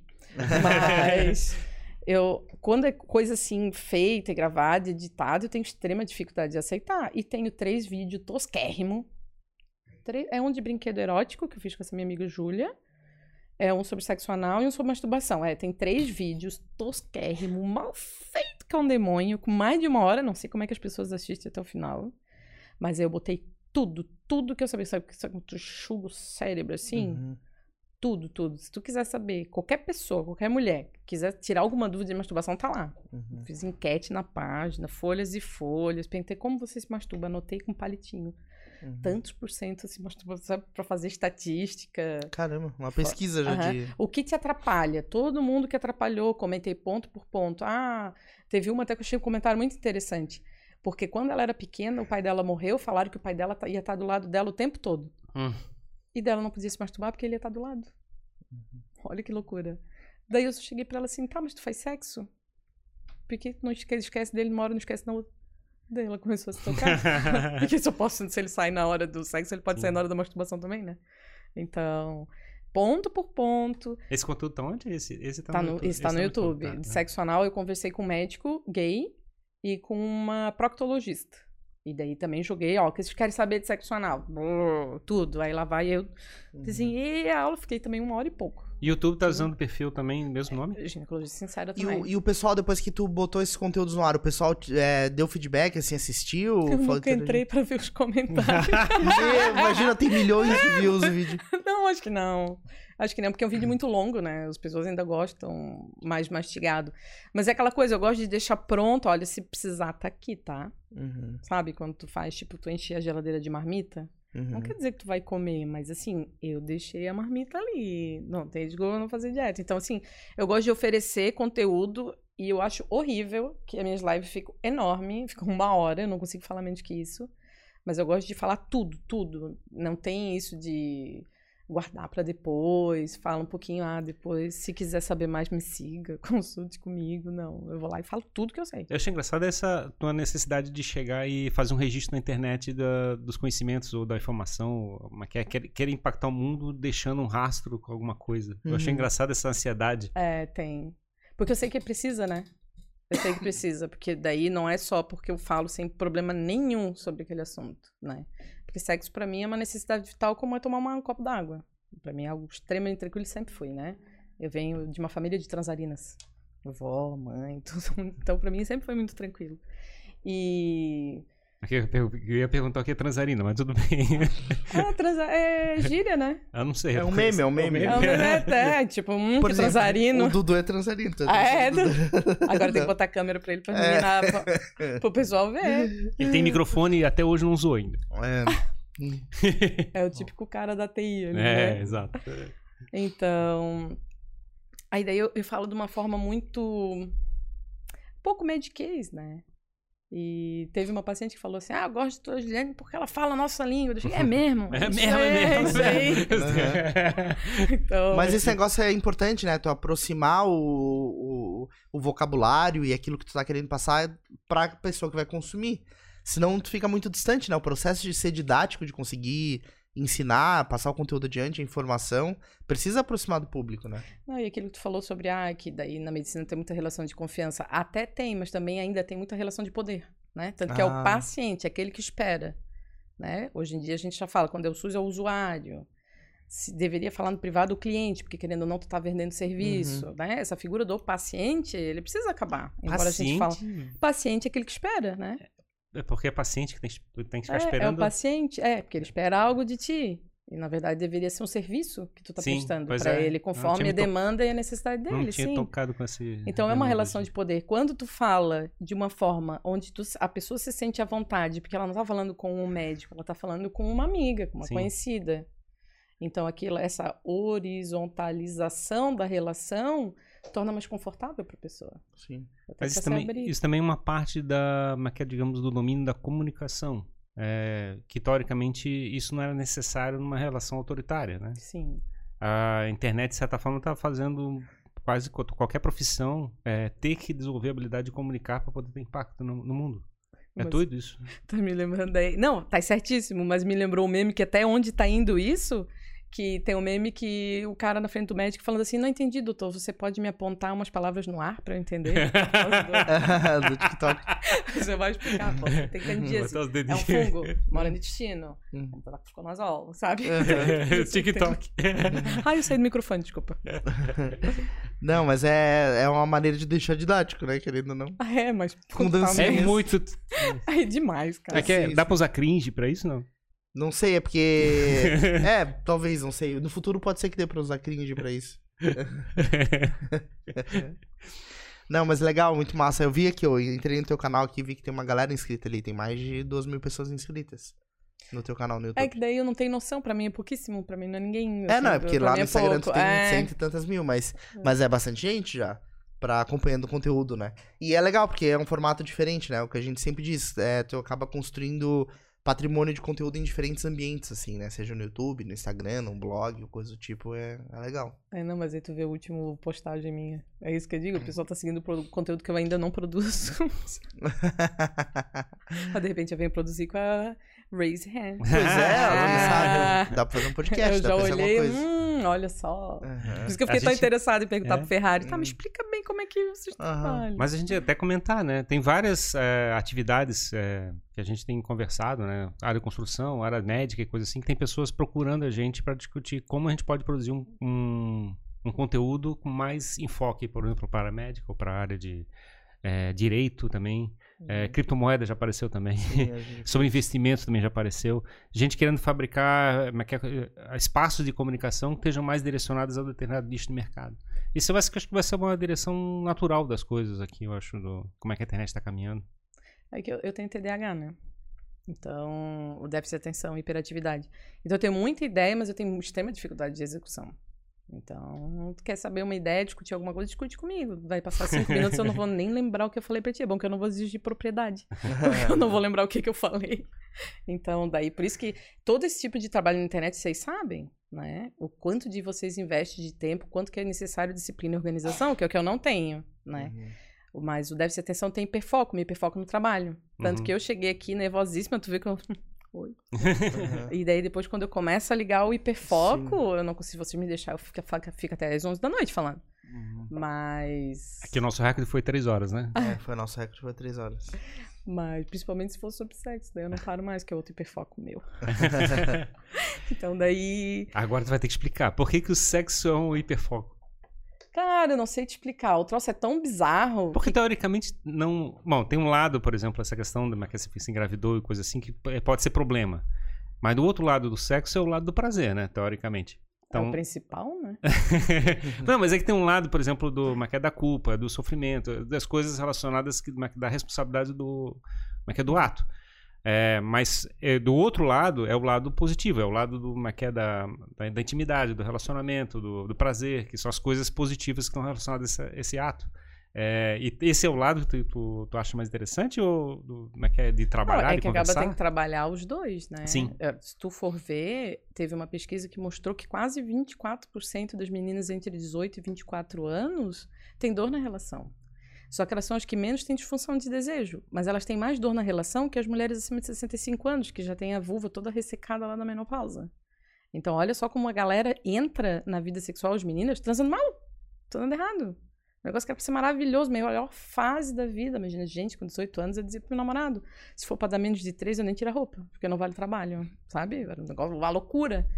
E elas estão tendo dor na relação, dá vontade de chorar. Mas e Então, por que, que isso está acontecendo? Então, que que isso... Medo de perder a virgindade, medo de engravidar, medo de ser descoberta, a sensação ainda, a percepção de que tá fazendo algo errado, né? Ninguém tem a preocupação, por exemplo, quando tem um filho homem. O que tá vendo aí? O que tá vendo aí? Não fica vendo isso aí.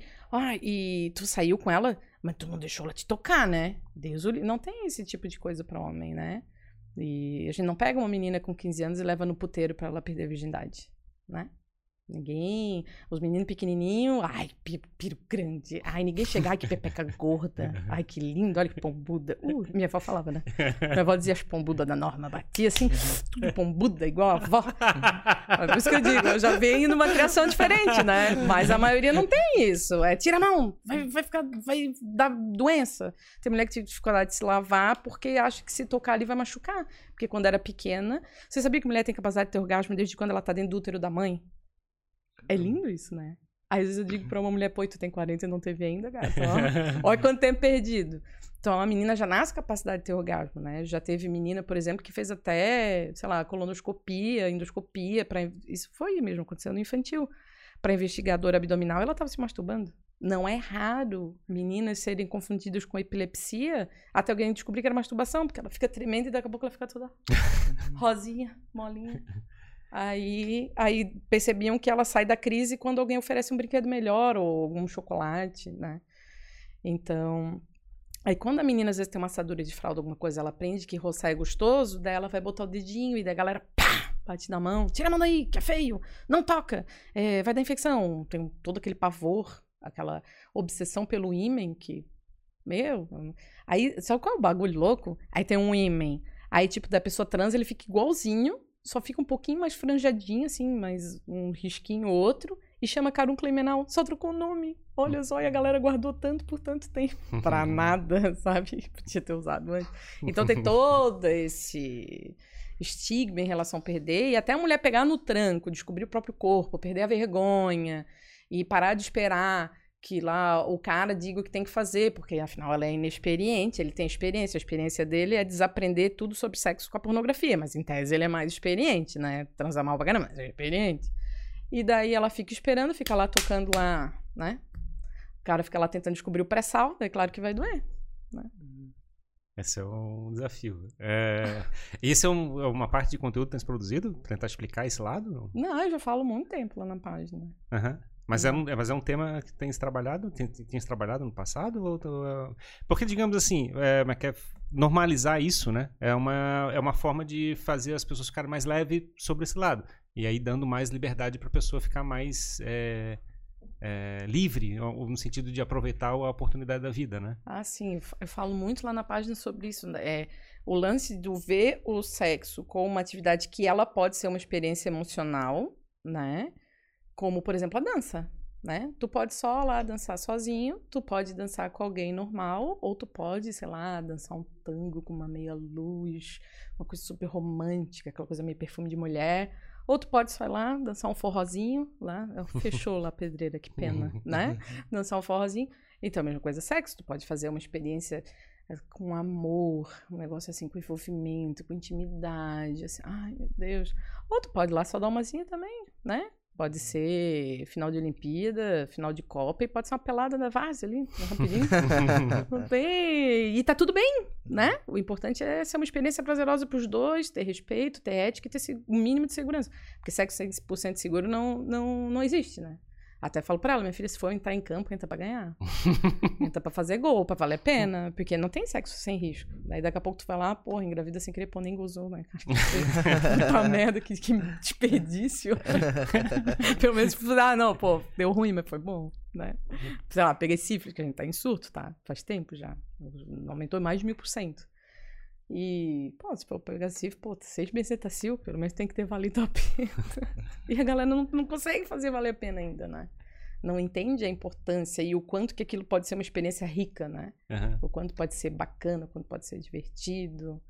É Então, que daí eu esse, no- esse lado da educação, né, de, de- muitas pessoas, não acaba não existindo, né, no processo quando a pessoa vai crescendo e, e se entendendo como gente, assim, né, tu vai, vai crescendo na vida em termos de idade e muitas vezes não recebe esse tipo de orientação, né. A sociedade fala pouco sobre esse assunto. É uma coisa que fica muito escondida, muito. Não pode falar sobre isso, ou muitas pessoas não se sentem confortáveis, não tem um ambiente confortável para falar sobre esse assunto.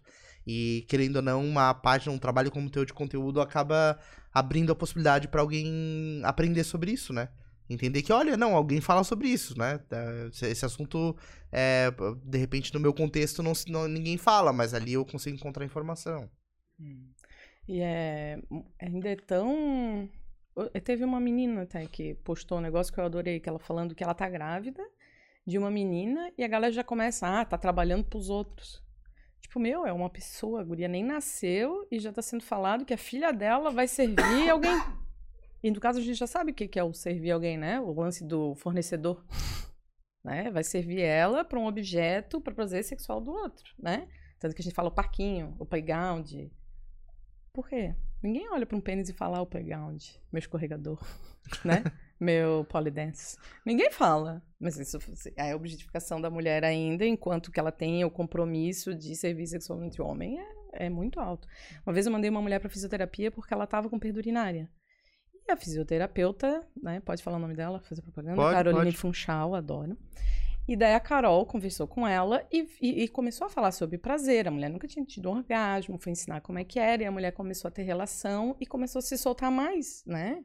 Porque, na verdade, a cabeça do pênis equivale ao clitóris, né? Porque nós todos temos um tubérculo genital. Pela ação da testosterona, vai diferenciar em pênis, vulva ou aquele espectro que eu falei de intersexo. Então, da mesma forma que o homem, se ficar tomando tapa no, no- na base do pênis e no testículo, não vai ter muito prazer, se tu ficar só ali na vagina, também não vai ter. Tem que fazer aquele carinho gostoso no clitóris, dar aquela roçadinha, pelo menos, na hora que entra, na hora que sai. Então, o... ela começou a se impor e a mexer de forma que fosse fazer prazeroso para ela, certo? O cara falou que ela tinha que escolher entre ele ou a fisioterapia. Ah, porque ela tava diferente, não tava legal. E daí ela saiu da fisioterapia. Então, Situação difícil, hein? é, eu e ela ficamos arrasada, uma pena, né? Aí vai voltar ela lá a ser a privada dele por mais X anos até ele morrer. Triste, né? Então todo o potencial orgásmico que a mulher tem desde que ela nasceu desperdiçado uma vida inteira. Complicado, né? Mas ali o que tu perguntou sobre interesse, daí eu ia falar, né? que Uhum. Tem a questão da família, mas eu não sei te explicar. Talvez seja isso de destino, de karma, de missão, né? Talvez isso exi- exista, porque eu era virgem, olha a loucura. Eu ligava de madrugada, eu não vou falar o programa, não denunciar.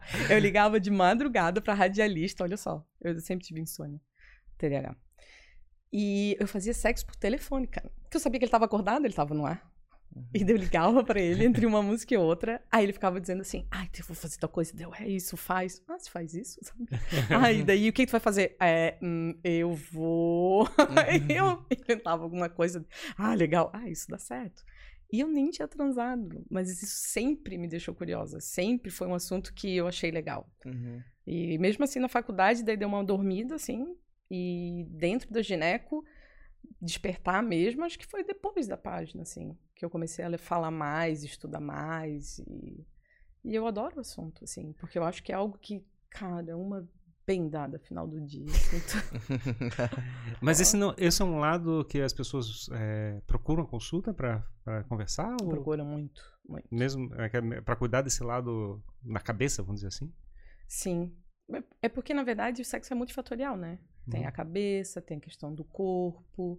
Algumas mulheres têm dor por outra condição que não tem a ver com o ato em si, mas assim, a própria vulva. Eu tenho paciente quando tem uma crise de vulvodínia, que é uma dor crônica na vulva, eu até brinco, que é como se fosse a fibromialgia da pepeca, sabe? Hum. Elas não conseguem nem usar calça jeans, não conseguem sentar. Então, como é que tu vai ter uma sexualidade? Paciente com doença crônica, né? É, não vai ter uma sexualidade tão fluida quanto alguém que está com uma saúde perfeita, né? Vai ter que fazer algumas adaptações. Então, tem de tudo. Tem muito também de queda de libido, e a gente precisa conversar sobre tudo, sobre como foi tua criação, qual é a tua visão sobre sexo, qual é a visão do teu parceiro sobre sexo e sobre a tua sexualidade e sobre a sexualidade do casal, porque se ele acha que é obrigação, que ele tem que ser servido independente do teu desejo, provavelmente vai ser difícil tu ter desejo, porque é a lei da oferta e da procura, né? Tu não vai desejar o que tu tem, né? Tu, tu daria é, 50 reais por, um, por esse copo d'água? Esse copo d'água tem na tua frente, tu já tem, por que tu vai desejar o que tu já tem? Então, se o cara fica perseguindo a mulher três vezes por dia pra transar, ela vai ter ranço dele. Ela não vai querer transar. Agora, ele, coitado, vai tentar todo dia pra ver se consegue uma vez por semana. Mesmo que seja uma vez por semana sem vontade, por obrigação. Porque tem mulher que parece que tem boleto pra pagar, assim, ou semanal, ou quinzenal, ou mensal. Elas escolhem umas datas, assim. Não, tipo, ah, já faz uma semana, aí tem que. E às vezes ele cobra mesmo, pô, já faz um mês. Ah, já faz um mês. Aí vai lá e faz sem vontade mesmo, porque já faz um mês. É uma coisa louca isso, né? De novo, a cabeça. É, como é que lida Formação, socialização, né? Aí com cultura, com Uhum. educação, é, empoderamento, né? Melhorar aquela autoestima, entender da onde que vem lá, daí te explica lá do começo. Aí eu vou lá pra história, o surgimento da propriedade privada, entendeu? Aí eu mostro a foto, já viu um- os hominídeos, quando começaram a ver microscópio, o espermatozoide, eles desenhavam um bebê, eles tinham a teoria que era um bebezinho dentro. Que a mulher era uma incubadora, mas o filho era do homem. Por isso que sempre teve homens com várias mulheres. Eu não tinha mulheres com um harém de homens. Porque ele precisava, assim, acumular várias matrizes para reproduzir a si mesmo, para garantir exército e mão de obra para ele, né? Para defender aquele território. Então, sempre foi sobre isso, né? Essa é a origem da família tradicional brasileira. então, aí tu vai dando cultura pra pessoa entender da onde que vem aquele raciocínio. Exemplo que eu uso muito. Daí por isso que eu digo, eu me repito muito. Eu falo esse público pensar, quem ouvir vai lembrar. Se, por exemplo, eu digo pra ela assim, ó, lá no sétimo andar, tem um advogado super corrupto, só defende bandido, e ele tem um cofre, eu descobri a senha. Vamos lá roubar? não. Não, mas olha só, por que não? Ah, porque vai que alguém pega? Eu tô dizendo que é seguro, vou desligar a câmera, vai dar super certo. Não, mas não vou, né? Por que não? Ah, porque é errado. Errado nada, cara. Ele defende bandido e a gente vai pegar o dinheiro e vai distribuir lá na favela. Então, pô, olha só, a gente vai fazer a coisa certa. Ah, mas não sei. Aí eu digo, viu? Da mesma forma que tu foi criada pra acreditar que não é pra roubar, e se eu te der mil argumentos, tu vai continuar com uma trava interna pra não roubar, se te- a vida toda te ensinar que sexo é feio, que não é pra sair fazendo, não é pra fazer qualquer um, que tem que fazer assim, tem que fazer assado, tem que esperar casar, tu não vai fazer, por mais que eu te diga que é bom, que é legal, que tu pode fazer, que tu tem direito, que é saudável. Eu não vou conseguir mudar, virar essa chave de uma hora pra outra, porque é um negócio que tá lá enraizado na alma da mulher. Então, isso tudo daí dá trabalho. Né? Precisa, às vezes, de terapia, às vezes precisa ir num psicólogo, às vezes ir um caminho para terapia, né? Psicoterapia, psicólogo ou um sexólogo, às vezes encaminha para fisioterapia, porque tem mulher que está tão desconectada do próprio genital que é como se ele fosse excluído do mapa. De a gente fazer a avaliação daquela musculatura, ela não conseguir sequer contrair aquilo. Aquela zona ali, por isso que não tem inervação, tá? Sem nervo. Então ela tem que trabalhar com fisioterapia, recuperar, né? E daí tem que trabalhar o casal. Teve Mas é, ia esse- puxar o é, assunto, mas que é porque na realidade o homem também faz parte disso, vamos dizer assim. Faz, mas, tipo assim, ó, teve uma, coitada, menopausada, tem a questão do perda urinária, esperando fisioterapia, e eu disse pra ela, olha, vamos comprar o, o vibrador, compra o vibrador, porque não é só gostoso. O vibrador é bom, vai melhorar a vascularização do local, melhora a questão da sensibilidade. O cara deu um ataque de pelanca homérico porque era um absurdo, porque a mulher dele não ia ter vibrador, porque onde já se viu, como se eu não desse conta, blá, blá, blá, blá, blá, blá, blá. Aí eu falei, então traz ele na outra próxima consulta, mas esse que não vai vir. Já apareceu? Às vezes vem, mas tipo, teve um que ele trouxe a mulher. É, porque ela não tem vontade, Deus, tá, deixa eu entender a dinâmica do casal. Em resumo pra vocês, a mulher era chefe dele, trabalhava o dia todo, então ela tinha muito mais responsabilidade que ele, se ela era chefe. Ela fazia faculdade à noite, porque ela era chefe, ela precisava terminar, né, terceiro grau. E daí chegava em casa, às vezes a filha de sete anos não tinha nem tomado banho ainda, né, porque o bonitão ficou sentado, o irmão mais velho, né, ficou e a menina ficava sentada. E daí ele ia lá, ela arrumava tudo e dormia uma hora da manhã pra acordar às seis. Daí eu, tá, minha proposta pra vocês é o seguinte. A mulher tava no bagaço, assim, à beira do burnout. Falei, olha, eu, se tu puder, se tu conseguir, tranca a faculdade por um tempo. E daí, quando chegar em casa, tu senta, abre uma latinha, pega o celular, vê a foto, vê a novela das seis, das sete, jornal das oito, tem uns gostosos sem camisa, tu fica olhando de relaxa né? E tu, amigo, tu chega em casa, tu vai lavar a louça, fazer comida, ti- retira a mesa, vai estender roupa, recolhe roupa, dobra roupa, passa roupa, vai fazer tudo que ela, que ela faz enquanto ela descansa.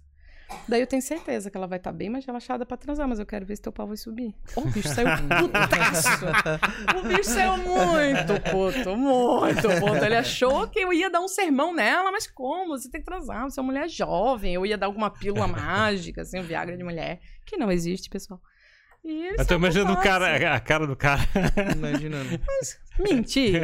Mentir. Teve uma vez veio uma professora assim, ai, eu tô sem libido. Só que eu já tinha conversado com ela, tá sangrando horrores, tava com anemia, estressadíssima, aquela coisa, professora três turnos. Pra variar, o marido que se comporta como filho mais velho, que é uma epidemia, né? Aí eles dizem que o feminismo tá, tá castrando os homens. Não, querido, o pau de vocês que não cresceu ainda, me desculpe. tem, tem, tem dois, 12 anos de idade, não dá. E ela assim, ah, não tem vontade de transar. Eu já conheci ela, já era tipo final da consulta, eu já tava exausta. Daí eu cheguei pra ela assim, ô querida, posso fazer uma pergunta, mas tu me responde bastante sinceridade. Daí Ela pode fazer. E de viver, tu tem vontade? Daí Ela murchou na cadeira. Não. Só, tu acha que vai ter vontade de transar? Não é? Porque existe uma hierarquia. O, o ser humano, a espécie precisa do sexo, o ser humano não. Ninguém morre porque não transou.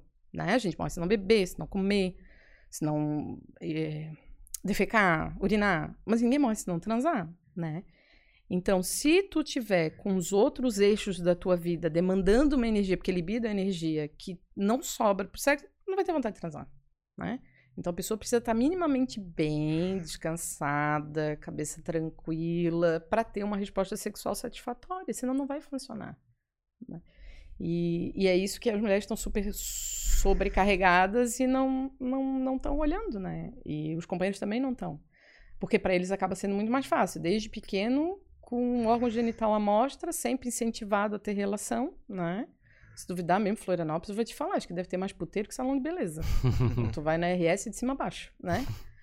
E. E daí, claro, e daí não tem tanto trabalho, horas trabalhadas quanto as mulheres, nem responsabilidade, porque tem também a questão do trabalho mental que não é falado, né? E daí a equação não vai fechar. É um desafio. Esse... A gente. será que. é, Digamos, o homem sempre foi uma, que é um item descartável, de certa forma, né? A, uma, que a mulher for, uma, que é, é a- representa a terra, o homem o céu, vamos dizer assim. Essa é uma, como é é a metáfora que o Pat Peterson fala, né, sobre essa questão. Que, teoricamente, o homem ele é descartável. Ele pode ser, como é ele está ali, teoricamente, para chegar e distribuir o máximo possível a, é uma carga genética para para que é para ser distribuída nas mulheres e teoricamente depois disso não ter mais uso, vamos dizer assim. Essa é uma mentalidade que como é que é que fariam, né? Tipo, tanto que os reis antigamente dominavam as mulheres, né? Eram os, os homens é que não eram os homens, né? Eram, eram os reis que chegavam e decidiam como é que é, como é que é, como é que iam fertilizar as mulheres. E aí a sociedade caminhou para uma configuração onde tenta conviver numa, é numa relação de casamento, teoricamente, que provoca maior retorno para a sociedade, né? Você chegar e concentrar como é que é um par de um homem com uma mulher e manter o máximo possível para que tenha uma certa estabilidade e tenha mais frutos e uma, como é que é uma mão de obra barata. Pode ser, uma, uma que é uma, uma potencializar os filhos também, né? Verificar como é que os filhos podem chegar e podem ter um futuro melhor pelo fato de estar fazendo isso. É, então, assim, a gente está numa situação é, curiosa porque a sociedade fabricou uma configuração que não é exatamente o que foi a natureza criou, que a natureza criou, né? Uh, a gente tem esse esse conflito teoricamente para viver, né? Mas eu não entendi. Qual tu acha que é a, a eu, eu configuração da natureza? Eu não sei se tem certo ou errado sob o ponto de vista, né? Mas é, é que a tendência é, natural é que teoricamente os, os as, no meu entendimento, né? Ah, não, sei, não sei se está certo ou errado, mas o ponto é que, ah, digamos, um grupo de, de, é de é, animais é, machos, teoricamente, disputam para chegar e atingir uma superioridade numa hierarquia e, teoricamente, eles ganhariam a, a, oportunidade de chegar e escolher as fêmeas onde vão ter o relacionamento. Teoricamente, é isso que eu entendo que acontece é com os... Porque tem dois tipos de disputa, tem a intrasexual e a intersexual. Tem macho disputando com macho ou tem Exato. um macho separado pela fêmea. Por exemplo, os pavões não brigam. Uhum. Eles fazem um desfile para ela escolher quem é o melhor. É, no final das contas, é, é sempre então a mulher que escolhe. nem todos são... É. Não, quem é. dera. É? vai dizer isso lá no, não, não, nas é, religiões, que é a mulher que escolhe. Quem dera não, fosse. É, é. é, usando a violência, com certeza, não seria... Ah, não é. É. Mas, é, em princípio, a, como é que é, essa, como é que é esse lado de chegar e trazer o... Como é que é o...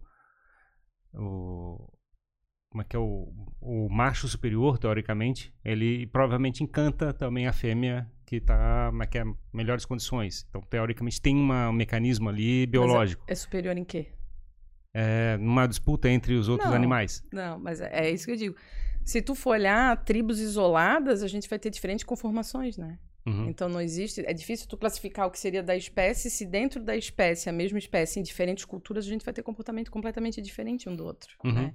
Então, às vezes, a gente tem que tomar cuidado para não pautar nem por um exemplo de animal que não é compatível com o ser humano, até porque dentro do reino animal são completamente diferentes entre as espécies, e também tomar cuidado com o que eh, taxar que seja humano, que na verdade a gente não vê em outras culturas, né? É. Então. Uhum.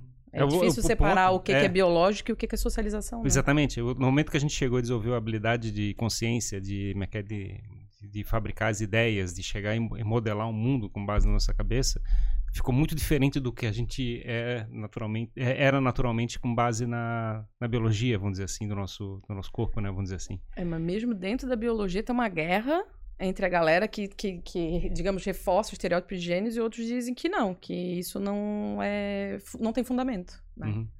Então, é difícil assim, saber o que, que realmente é mas, é, o ponto, pois é, o ponto é que eu fico é, imaginando que a gente vive num conflito entre o que, que a gente entende como ideal na cabeça, né, como idealização de, de, como é que deve ser, e sob o ponto de vista de como é que a, a nossa biologia tem levado o nosso, uh, como é que é o desenvolvimento do, da nossa a características biológicas, né, vamos dizer assim, levou para uma situação. Então a gente está numa situação de conflito e, e é difícil lidar com isso, né? A gente tá conflito desde que o mundo é mundo. É, né? exato. Mas, mas talvez. não é novidade na espécie. Talvez, então, o ponto que eu quero dizer é o seguinte: é que talvez não tenha uma resposta simples, assim, é uma situação complicada. Ah, mas nada tem.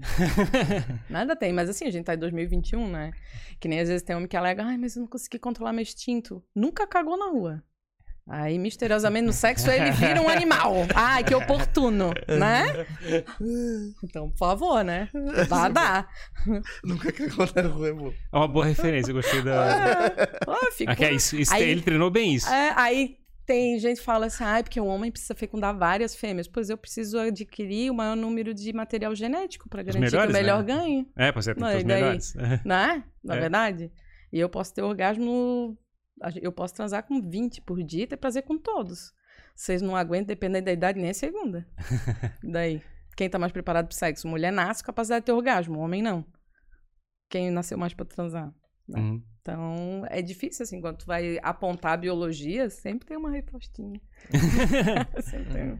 É, mas é, eu, eu fico, eu fico nessa, nessa situação, né, de, de tentar entender como é que a gente lida com a situação pelo fato de ser, não ser simples, né? É uma situação, é, digamos, é, por que, que foi inventado, digamos, algumas, algumas regras que a gente obviamente passou dos limites de muitas situações? É, teoricamente para proteger o futuro da maqueda, maqueda mulher, o futuro do homem também, porque ele, legalmente também tem a responsabilidade que são jogadas em cima deles.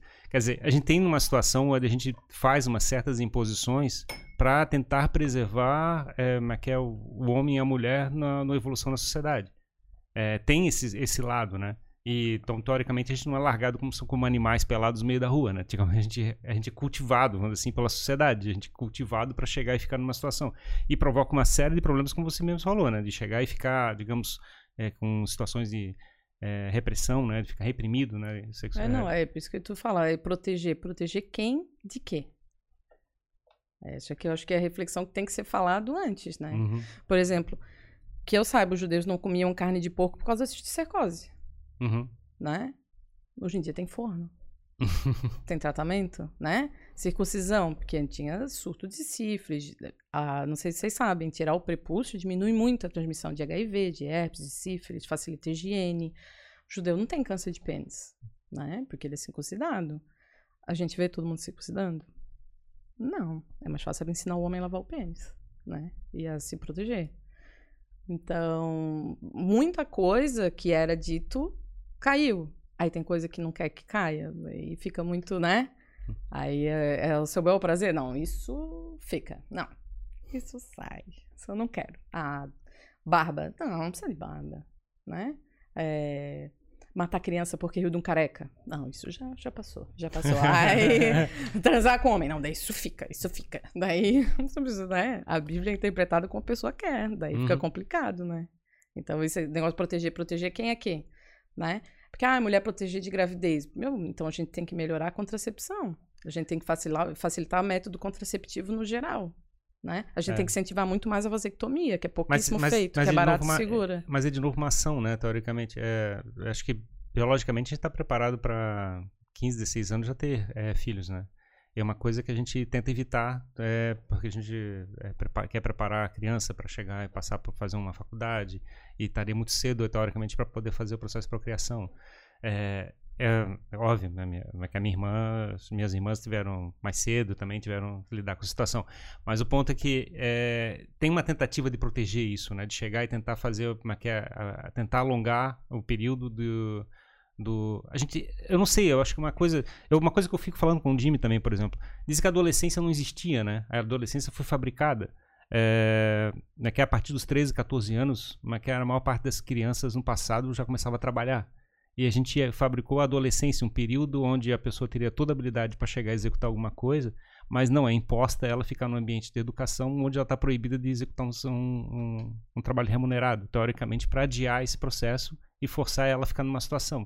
Então, o adolescente ele está numa situação de conflito, ele não pode impactar o mundo e só pode impactar através das ideias porque ele fica no processo de aprendizado.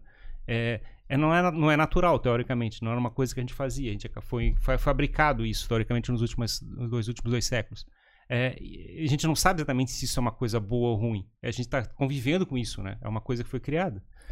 É, mas a infância também, de certa forma, não existia. Talvez a tua infância foi diferente. A do teu pai e da tua mãe, provavelmente, eles já trabalhavam também enquanto infância. Né? Uhum. Eles não ficavam sentadinhos brincando como tu deve ter tido acesso. Exatamente, mas É. esse é o ponto. A gente Então, chega num é, ponto. Daí tu já pegou a adolescência. Teu pai não pegou nem infância, provavelmente. Né? Teu avô menos ainda. Era um irmão criava o outro. Uhum. Os caçulinhas ainda tinham um pouco de vida. O mais velho, a vida era cuidar dos menores. É, Porque tinha, com 10, tinha- 15 exato. filhos, E ninguém era, era tinha natural, infância. era natural ter do, É. 10, 12 crianças, né? É, a gente voltou, já... voltou à moda agora de novo, tá? É mesmo. Aham, pode olhar, mãe de 7, mãe de 13, mãe de 12. Nossa. Esses dias tem uma que ela vendendo curso de como ajustar as finanças para poder ter 12 filhos. Eu fui olhar, o marido dela era juiz, só aquele mês ele tinha ganhado limpo 30 mil. e ela vende curso. É de chorar, né? De finanças. E era do, troço doido, porque eu me lembro é, das histórias que me contam, né? Mas 12 crianças, mas dois ou três já eu sabia que não vingavam, né? Teoricamente, eram Ah, pe- sim. pessoas que não. é que é crianças que não eram. é, não sobreviviam porque. Ou por causa da medicina na época, ou por causa da, na que é da, da alimentação, que era mais limitada. É, e, Tudo, né? Hã? Tudo, né? Aí É a, tudo a difícil. mais novo ficava para cuidar da família, o mais velho ficava para chegar e como é gerar renda o mais rápido possível. Tinha toda uma mecânica me- diferente de como é que a gente fabricava uma família. Aí, se tu for ver, existe mesmo a questão da adolescência, né? Existe toda uma teoria psicológica, digamos assim, que daí a criança nasce, ela acha que faz parte da mãe, daí ela começa a fazer dissociação e a construção da própria identidade com dois, três anos, por isso que fala que a primeira adolescência, que uma criança dessa idade fica insuportável, né? O pessoal fala o terrible two, Uhum. que a criança vira o demônio, mas é porque ela começa a tentar procurar onde é que é o limite do que é ela e o que é que é a mãe Uhum. né?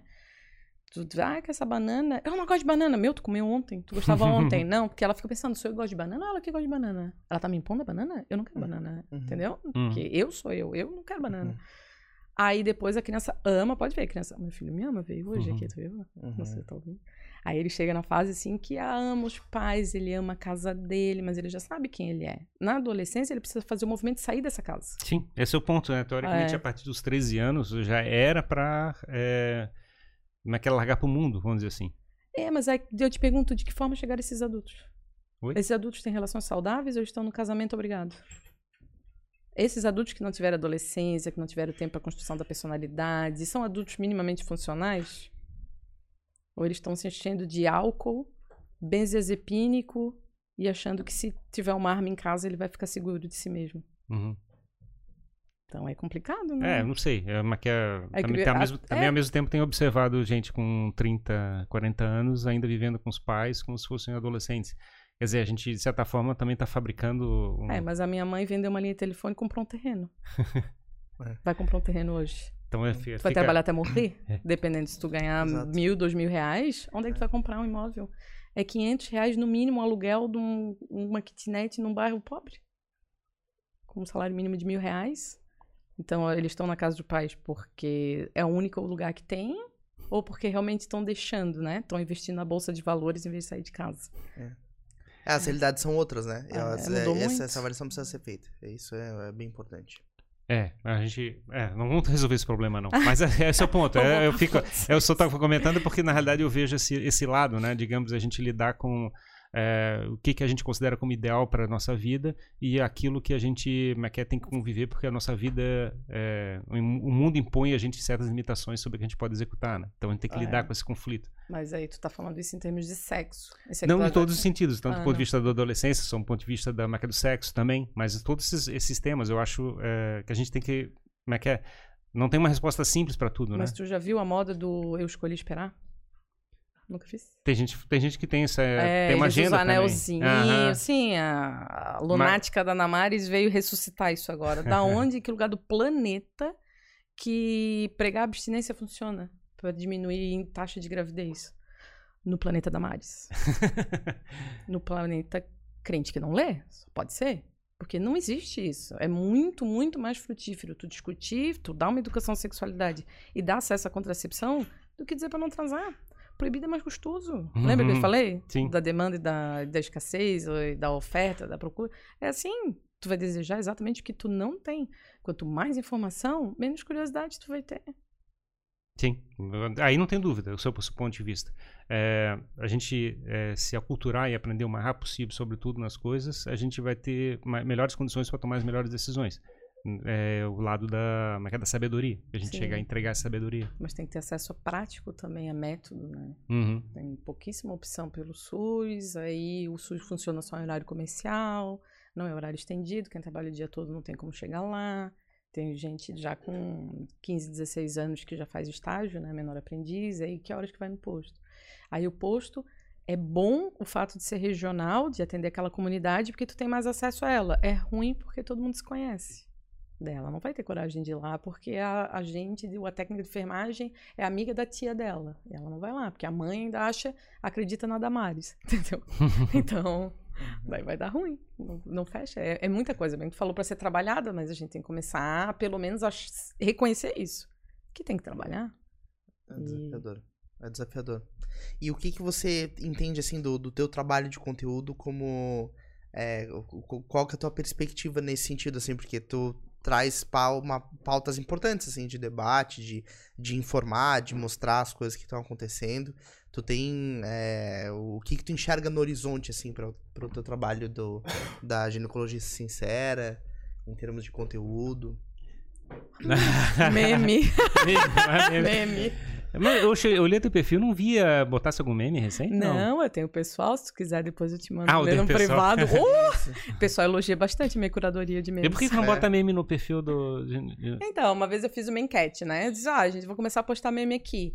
E foi bem parelho, assim, tipo 58 a 42 sobre postar ou não meme. Vai ficar sem Aí dúvida. eu, ah, eu tenho meu pessoal já. E... Daí a galera me manda meme. Daí às vezes eu posto uma coisa ou outra, mas eu realmente não. Esse é um lado curioso, né? Digamos, é, o perfil que a gente tem no- na internet é, é nosso, né? Não é do teoricamente do público. A gente deveria comunicar do jeito que a gente acha que deveria Uhum. comunicar e não como é que as pessoas pensam que deveria ser, né?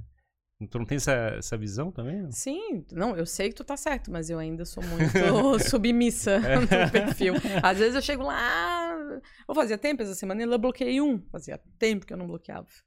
Mas eu deveria chegar, né? Mas quando a gente, ai, não gostei do conteúdo, tchau. Amiga, isso no aeroporto, não precisa anunciar a saída. Teve uma que eu falei ali também, ai, deixando de seguir. Adiós. Sai. Aqui, Não a, precisa de a porta ti. é a serventia da casa. É, só fica agora se pagar boleto. Ah, lasca, tá. É isso aí. E quais são as arrobas pra galera te acompanhar no, no Ginecologia Sincera, no teu canal também? Vamos fazer crescer teu canal do YouTube Do também. YouTube, é. Oh, mas é sério, cara, o conteúdo é bom. São só três. Sim. E daí eu botei também, subi uma aula, que uma vez eu fiz um encontro, foi tão legal. Eu fiz um encontro só sobre menopausa. Porque é um assunto também que não é falado, né? A expectativa de vida da mulher há 50 anos atrás era de 50 anos. A menopausa também é um fenômeno recente, né? De, de verdade. então, é, e é super pouco. Se tu for olhar, tem muito pouco conteúdo sobre menopausa. Daí tem duas aulas bem legais de uma colega minha, a Gabriela, e a Lorena, que é a vovó Zen. Uhum. Ela é uma psicóloga e enfermeira que ela posta sobre isso, sobre a melhor idade. Não é tão boa porque dói pra cacete, mas é, dói tudo às vezes, mas é realmente o grau de maturidade é outro. Então, no YouTube, assim, eu não decorei, mas é basicamente gine sincero, gineco sincero, ginecologia sincera. Algum Uhum. deles vai, vai A galera vai te certo, encontrar. Vai me a achar. gente bota lá o perfil Vai lá estar no- tá na descrição. Na descrição. Vai tá na descrição. É, mas o Instagram é onde eu tô mais ativa. E porque. É, é- mas é muito louco. Tu falando do futuro da página, eu não sei. Uhum. Não sei nem se fica no ar, não sei. É uma Sim. boa pergunta. Porque se eu vou escrever, dói meu dedo. Uma época eu usava tala, tá? Eu fiz uma tendinite no polegar de ficar fazendo isso. Aí se eu for aparecer, eu gaguejo. Daí eu fico confusa, eu fico tímida. Daí eu não faço nenhum, nenhum outro. Mas eu... Aí às vezes dá a louca. Não, daí acontece uma coisa. Ah, não, gente. Isso aqui eu preciso falar. Ô, gente, olha só. É isso, isso, isso. Pô, não faz isso, isso, isso. Daí às vezes eu apareço lá, daí o pessoal diz, ah, já tava com saudade de tomar esporro. teu." boa, boa. aparece, É, aparece às vezes eu nada. sinto assim, ah, gente, eu preciso avisar, vocês não façam isso. Blá, blá, blá. Daí eu vou lá e dou esporro, daí depois. Então, gente, olha só, tá acontecendo isso, isso Isso tá errado? Isso aí não, não pode acontecer. que não sei o quê."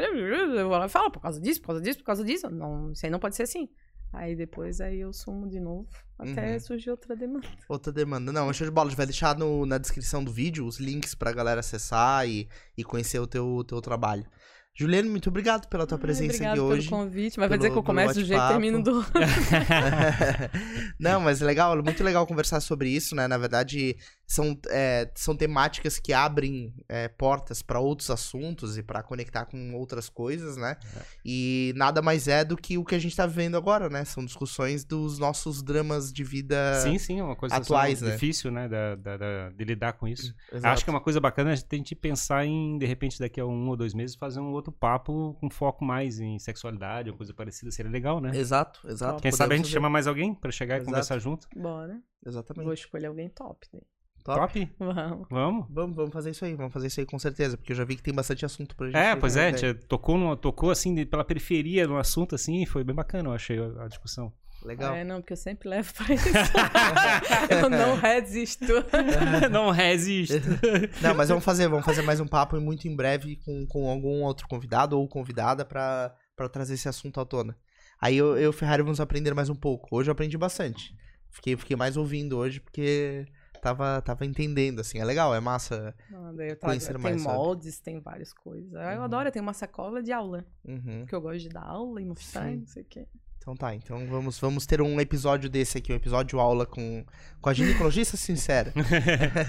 certo? Muito obrigado, então, Juliano, pela tua presença. Obrigado, Jimmy. Obrigado, Ferrari. Foi um Obrigado. prazer conhecer vocês. Que bom, muito, bom obrigado te receber aqui. E até breve, então. Isso, até breve, até breve. Muito obrigado a você que acompanhou mais este episódio aqui do Jogando Pra Plateia. É, já curte, né, esse episódio aqui pra ele se espalhar é, e mais pessoas poderem consumir esse conteúdo. É, o Além assunto, disso- E o assunto foi bem bacana. Eu acho que o pessoal poderia comentar lá embaixo se concorda Isso. com o que a gente tá falando ou não, né? Dá uma Exato. xingada na gente. Exato, deixe sua Tenta opinião. cancelar, tenta Aí cancelar. pega leve que eu sou sensível. Pois é. Dê, uma, dê a sua opinião no chat aí, comente que a gente vai estar de olho aí pra, pra interagir. Quero te convidar especialmente pra se inscrever no nosso canal. Além disso, a gente tem o nosso clube de membros, né? Você pode ser uma pessoa legal, uma pessoa incrível ou mais incrível ainda. Cada um dos três níveis de, de membro eh, oferece uma série de benefícios que permitem que você fique mais perto da gente, ganhe mimos e mais um monte de coisas. Além deste canal, nós temos o canal de cortes do Jogando Pra Plateia, com os melhores trechos dos nossos papos. Então, com certeza, vão sair muitos trechos da conversa aqui hoje e você vai poder consumir tudo lá. Beleza? É isso aí então. Muito obrigado mais uma vez. Obrigado, até mais, gente. Valeu. E até o próximo episódio do Jogando. Para a plateia. Valeu, galera. Até mais. Tchau, tchau.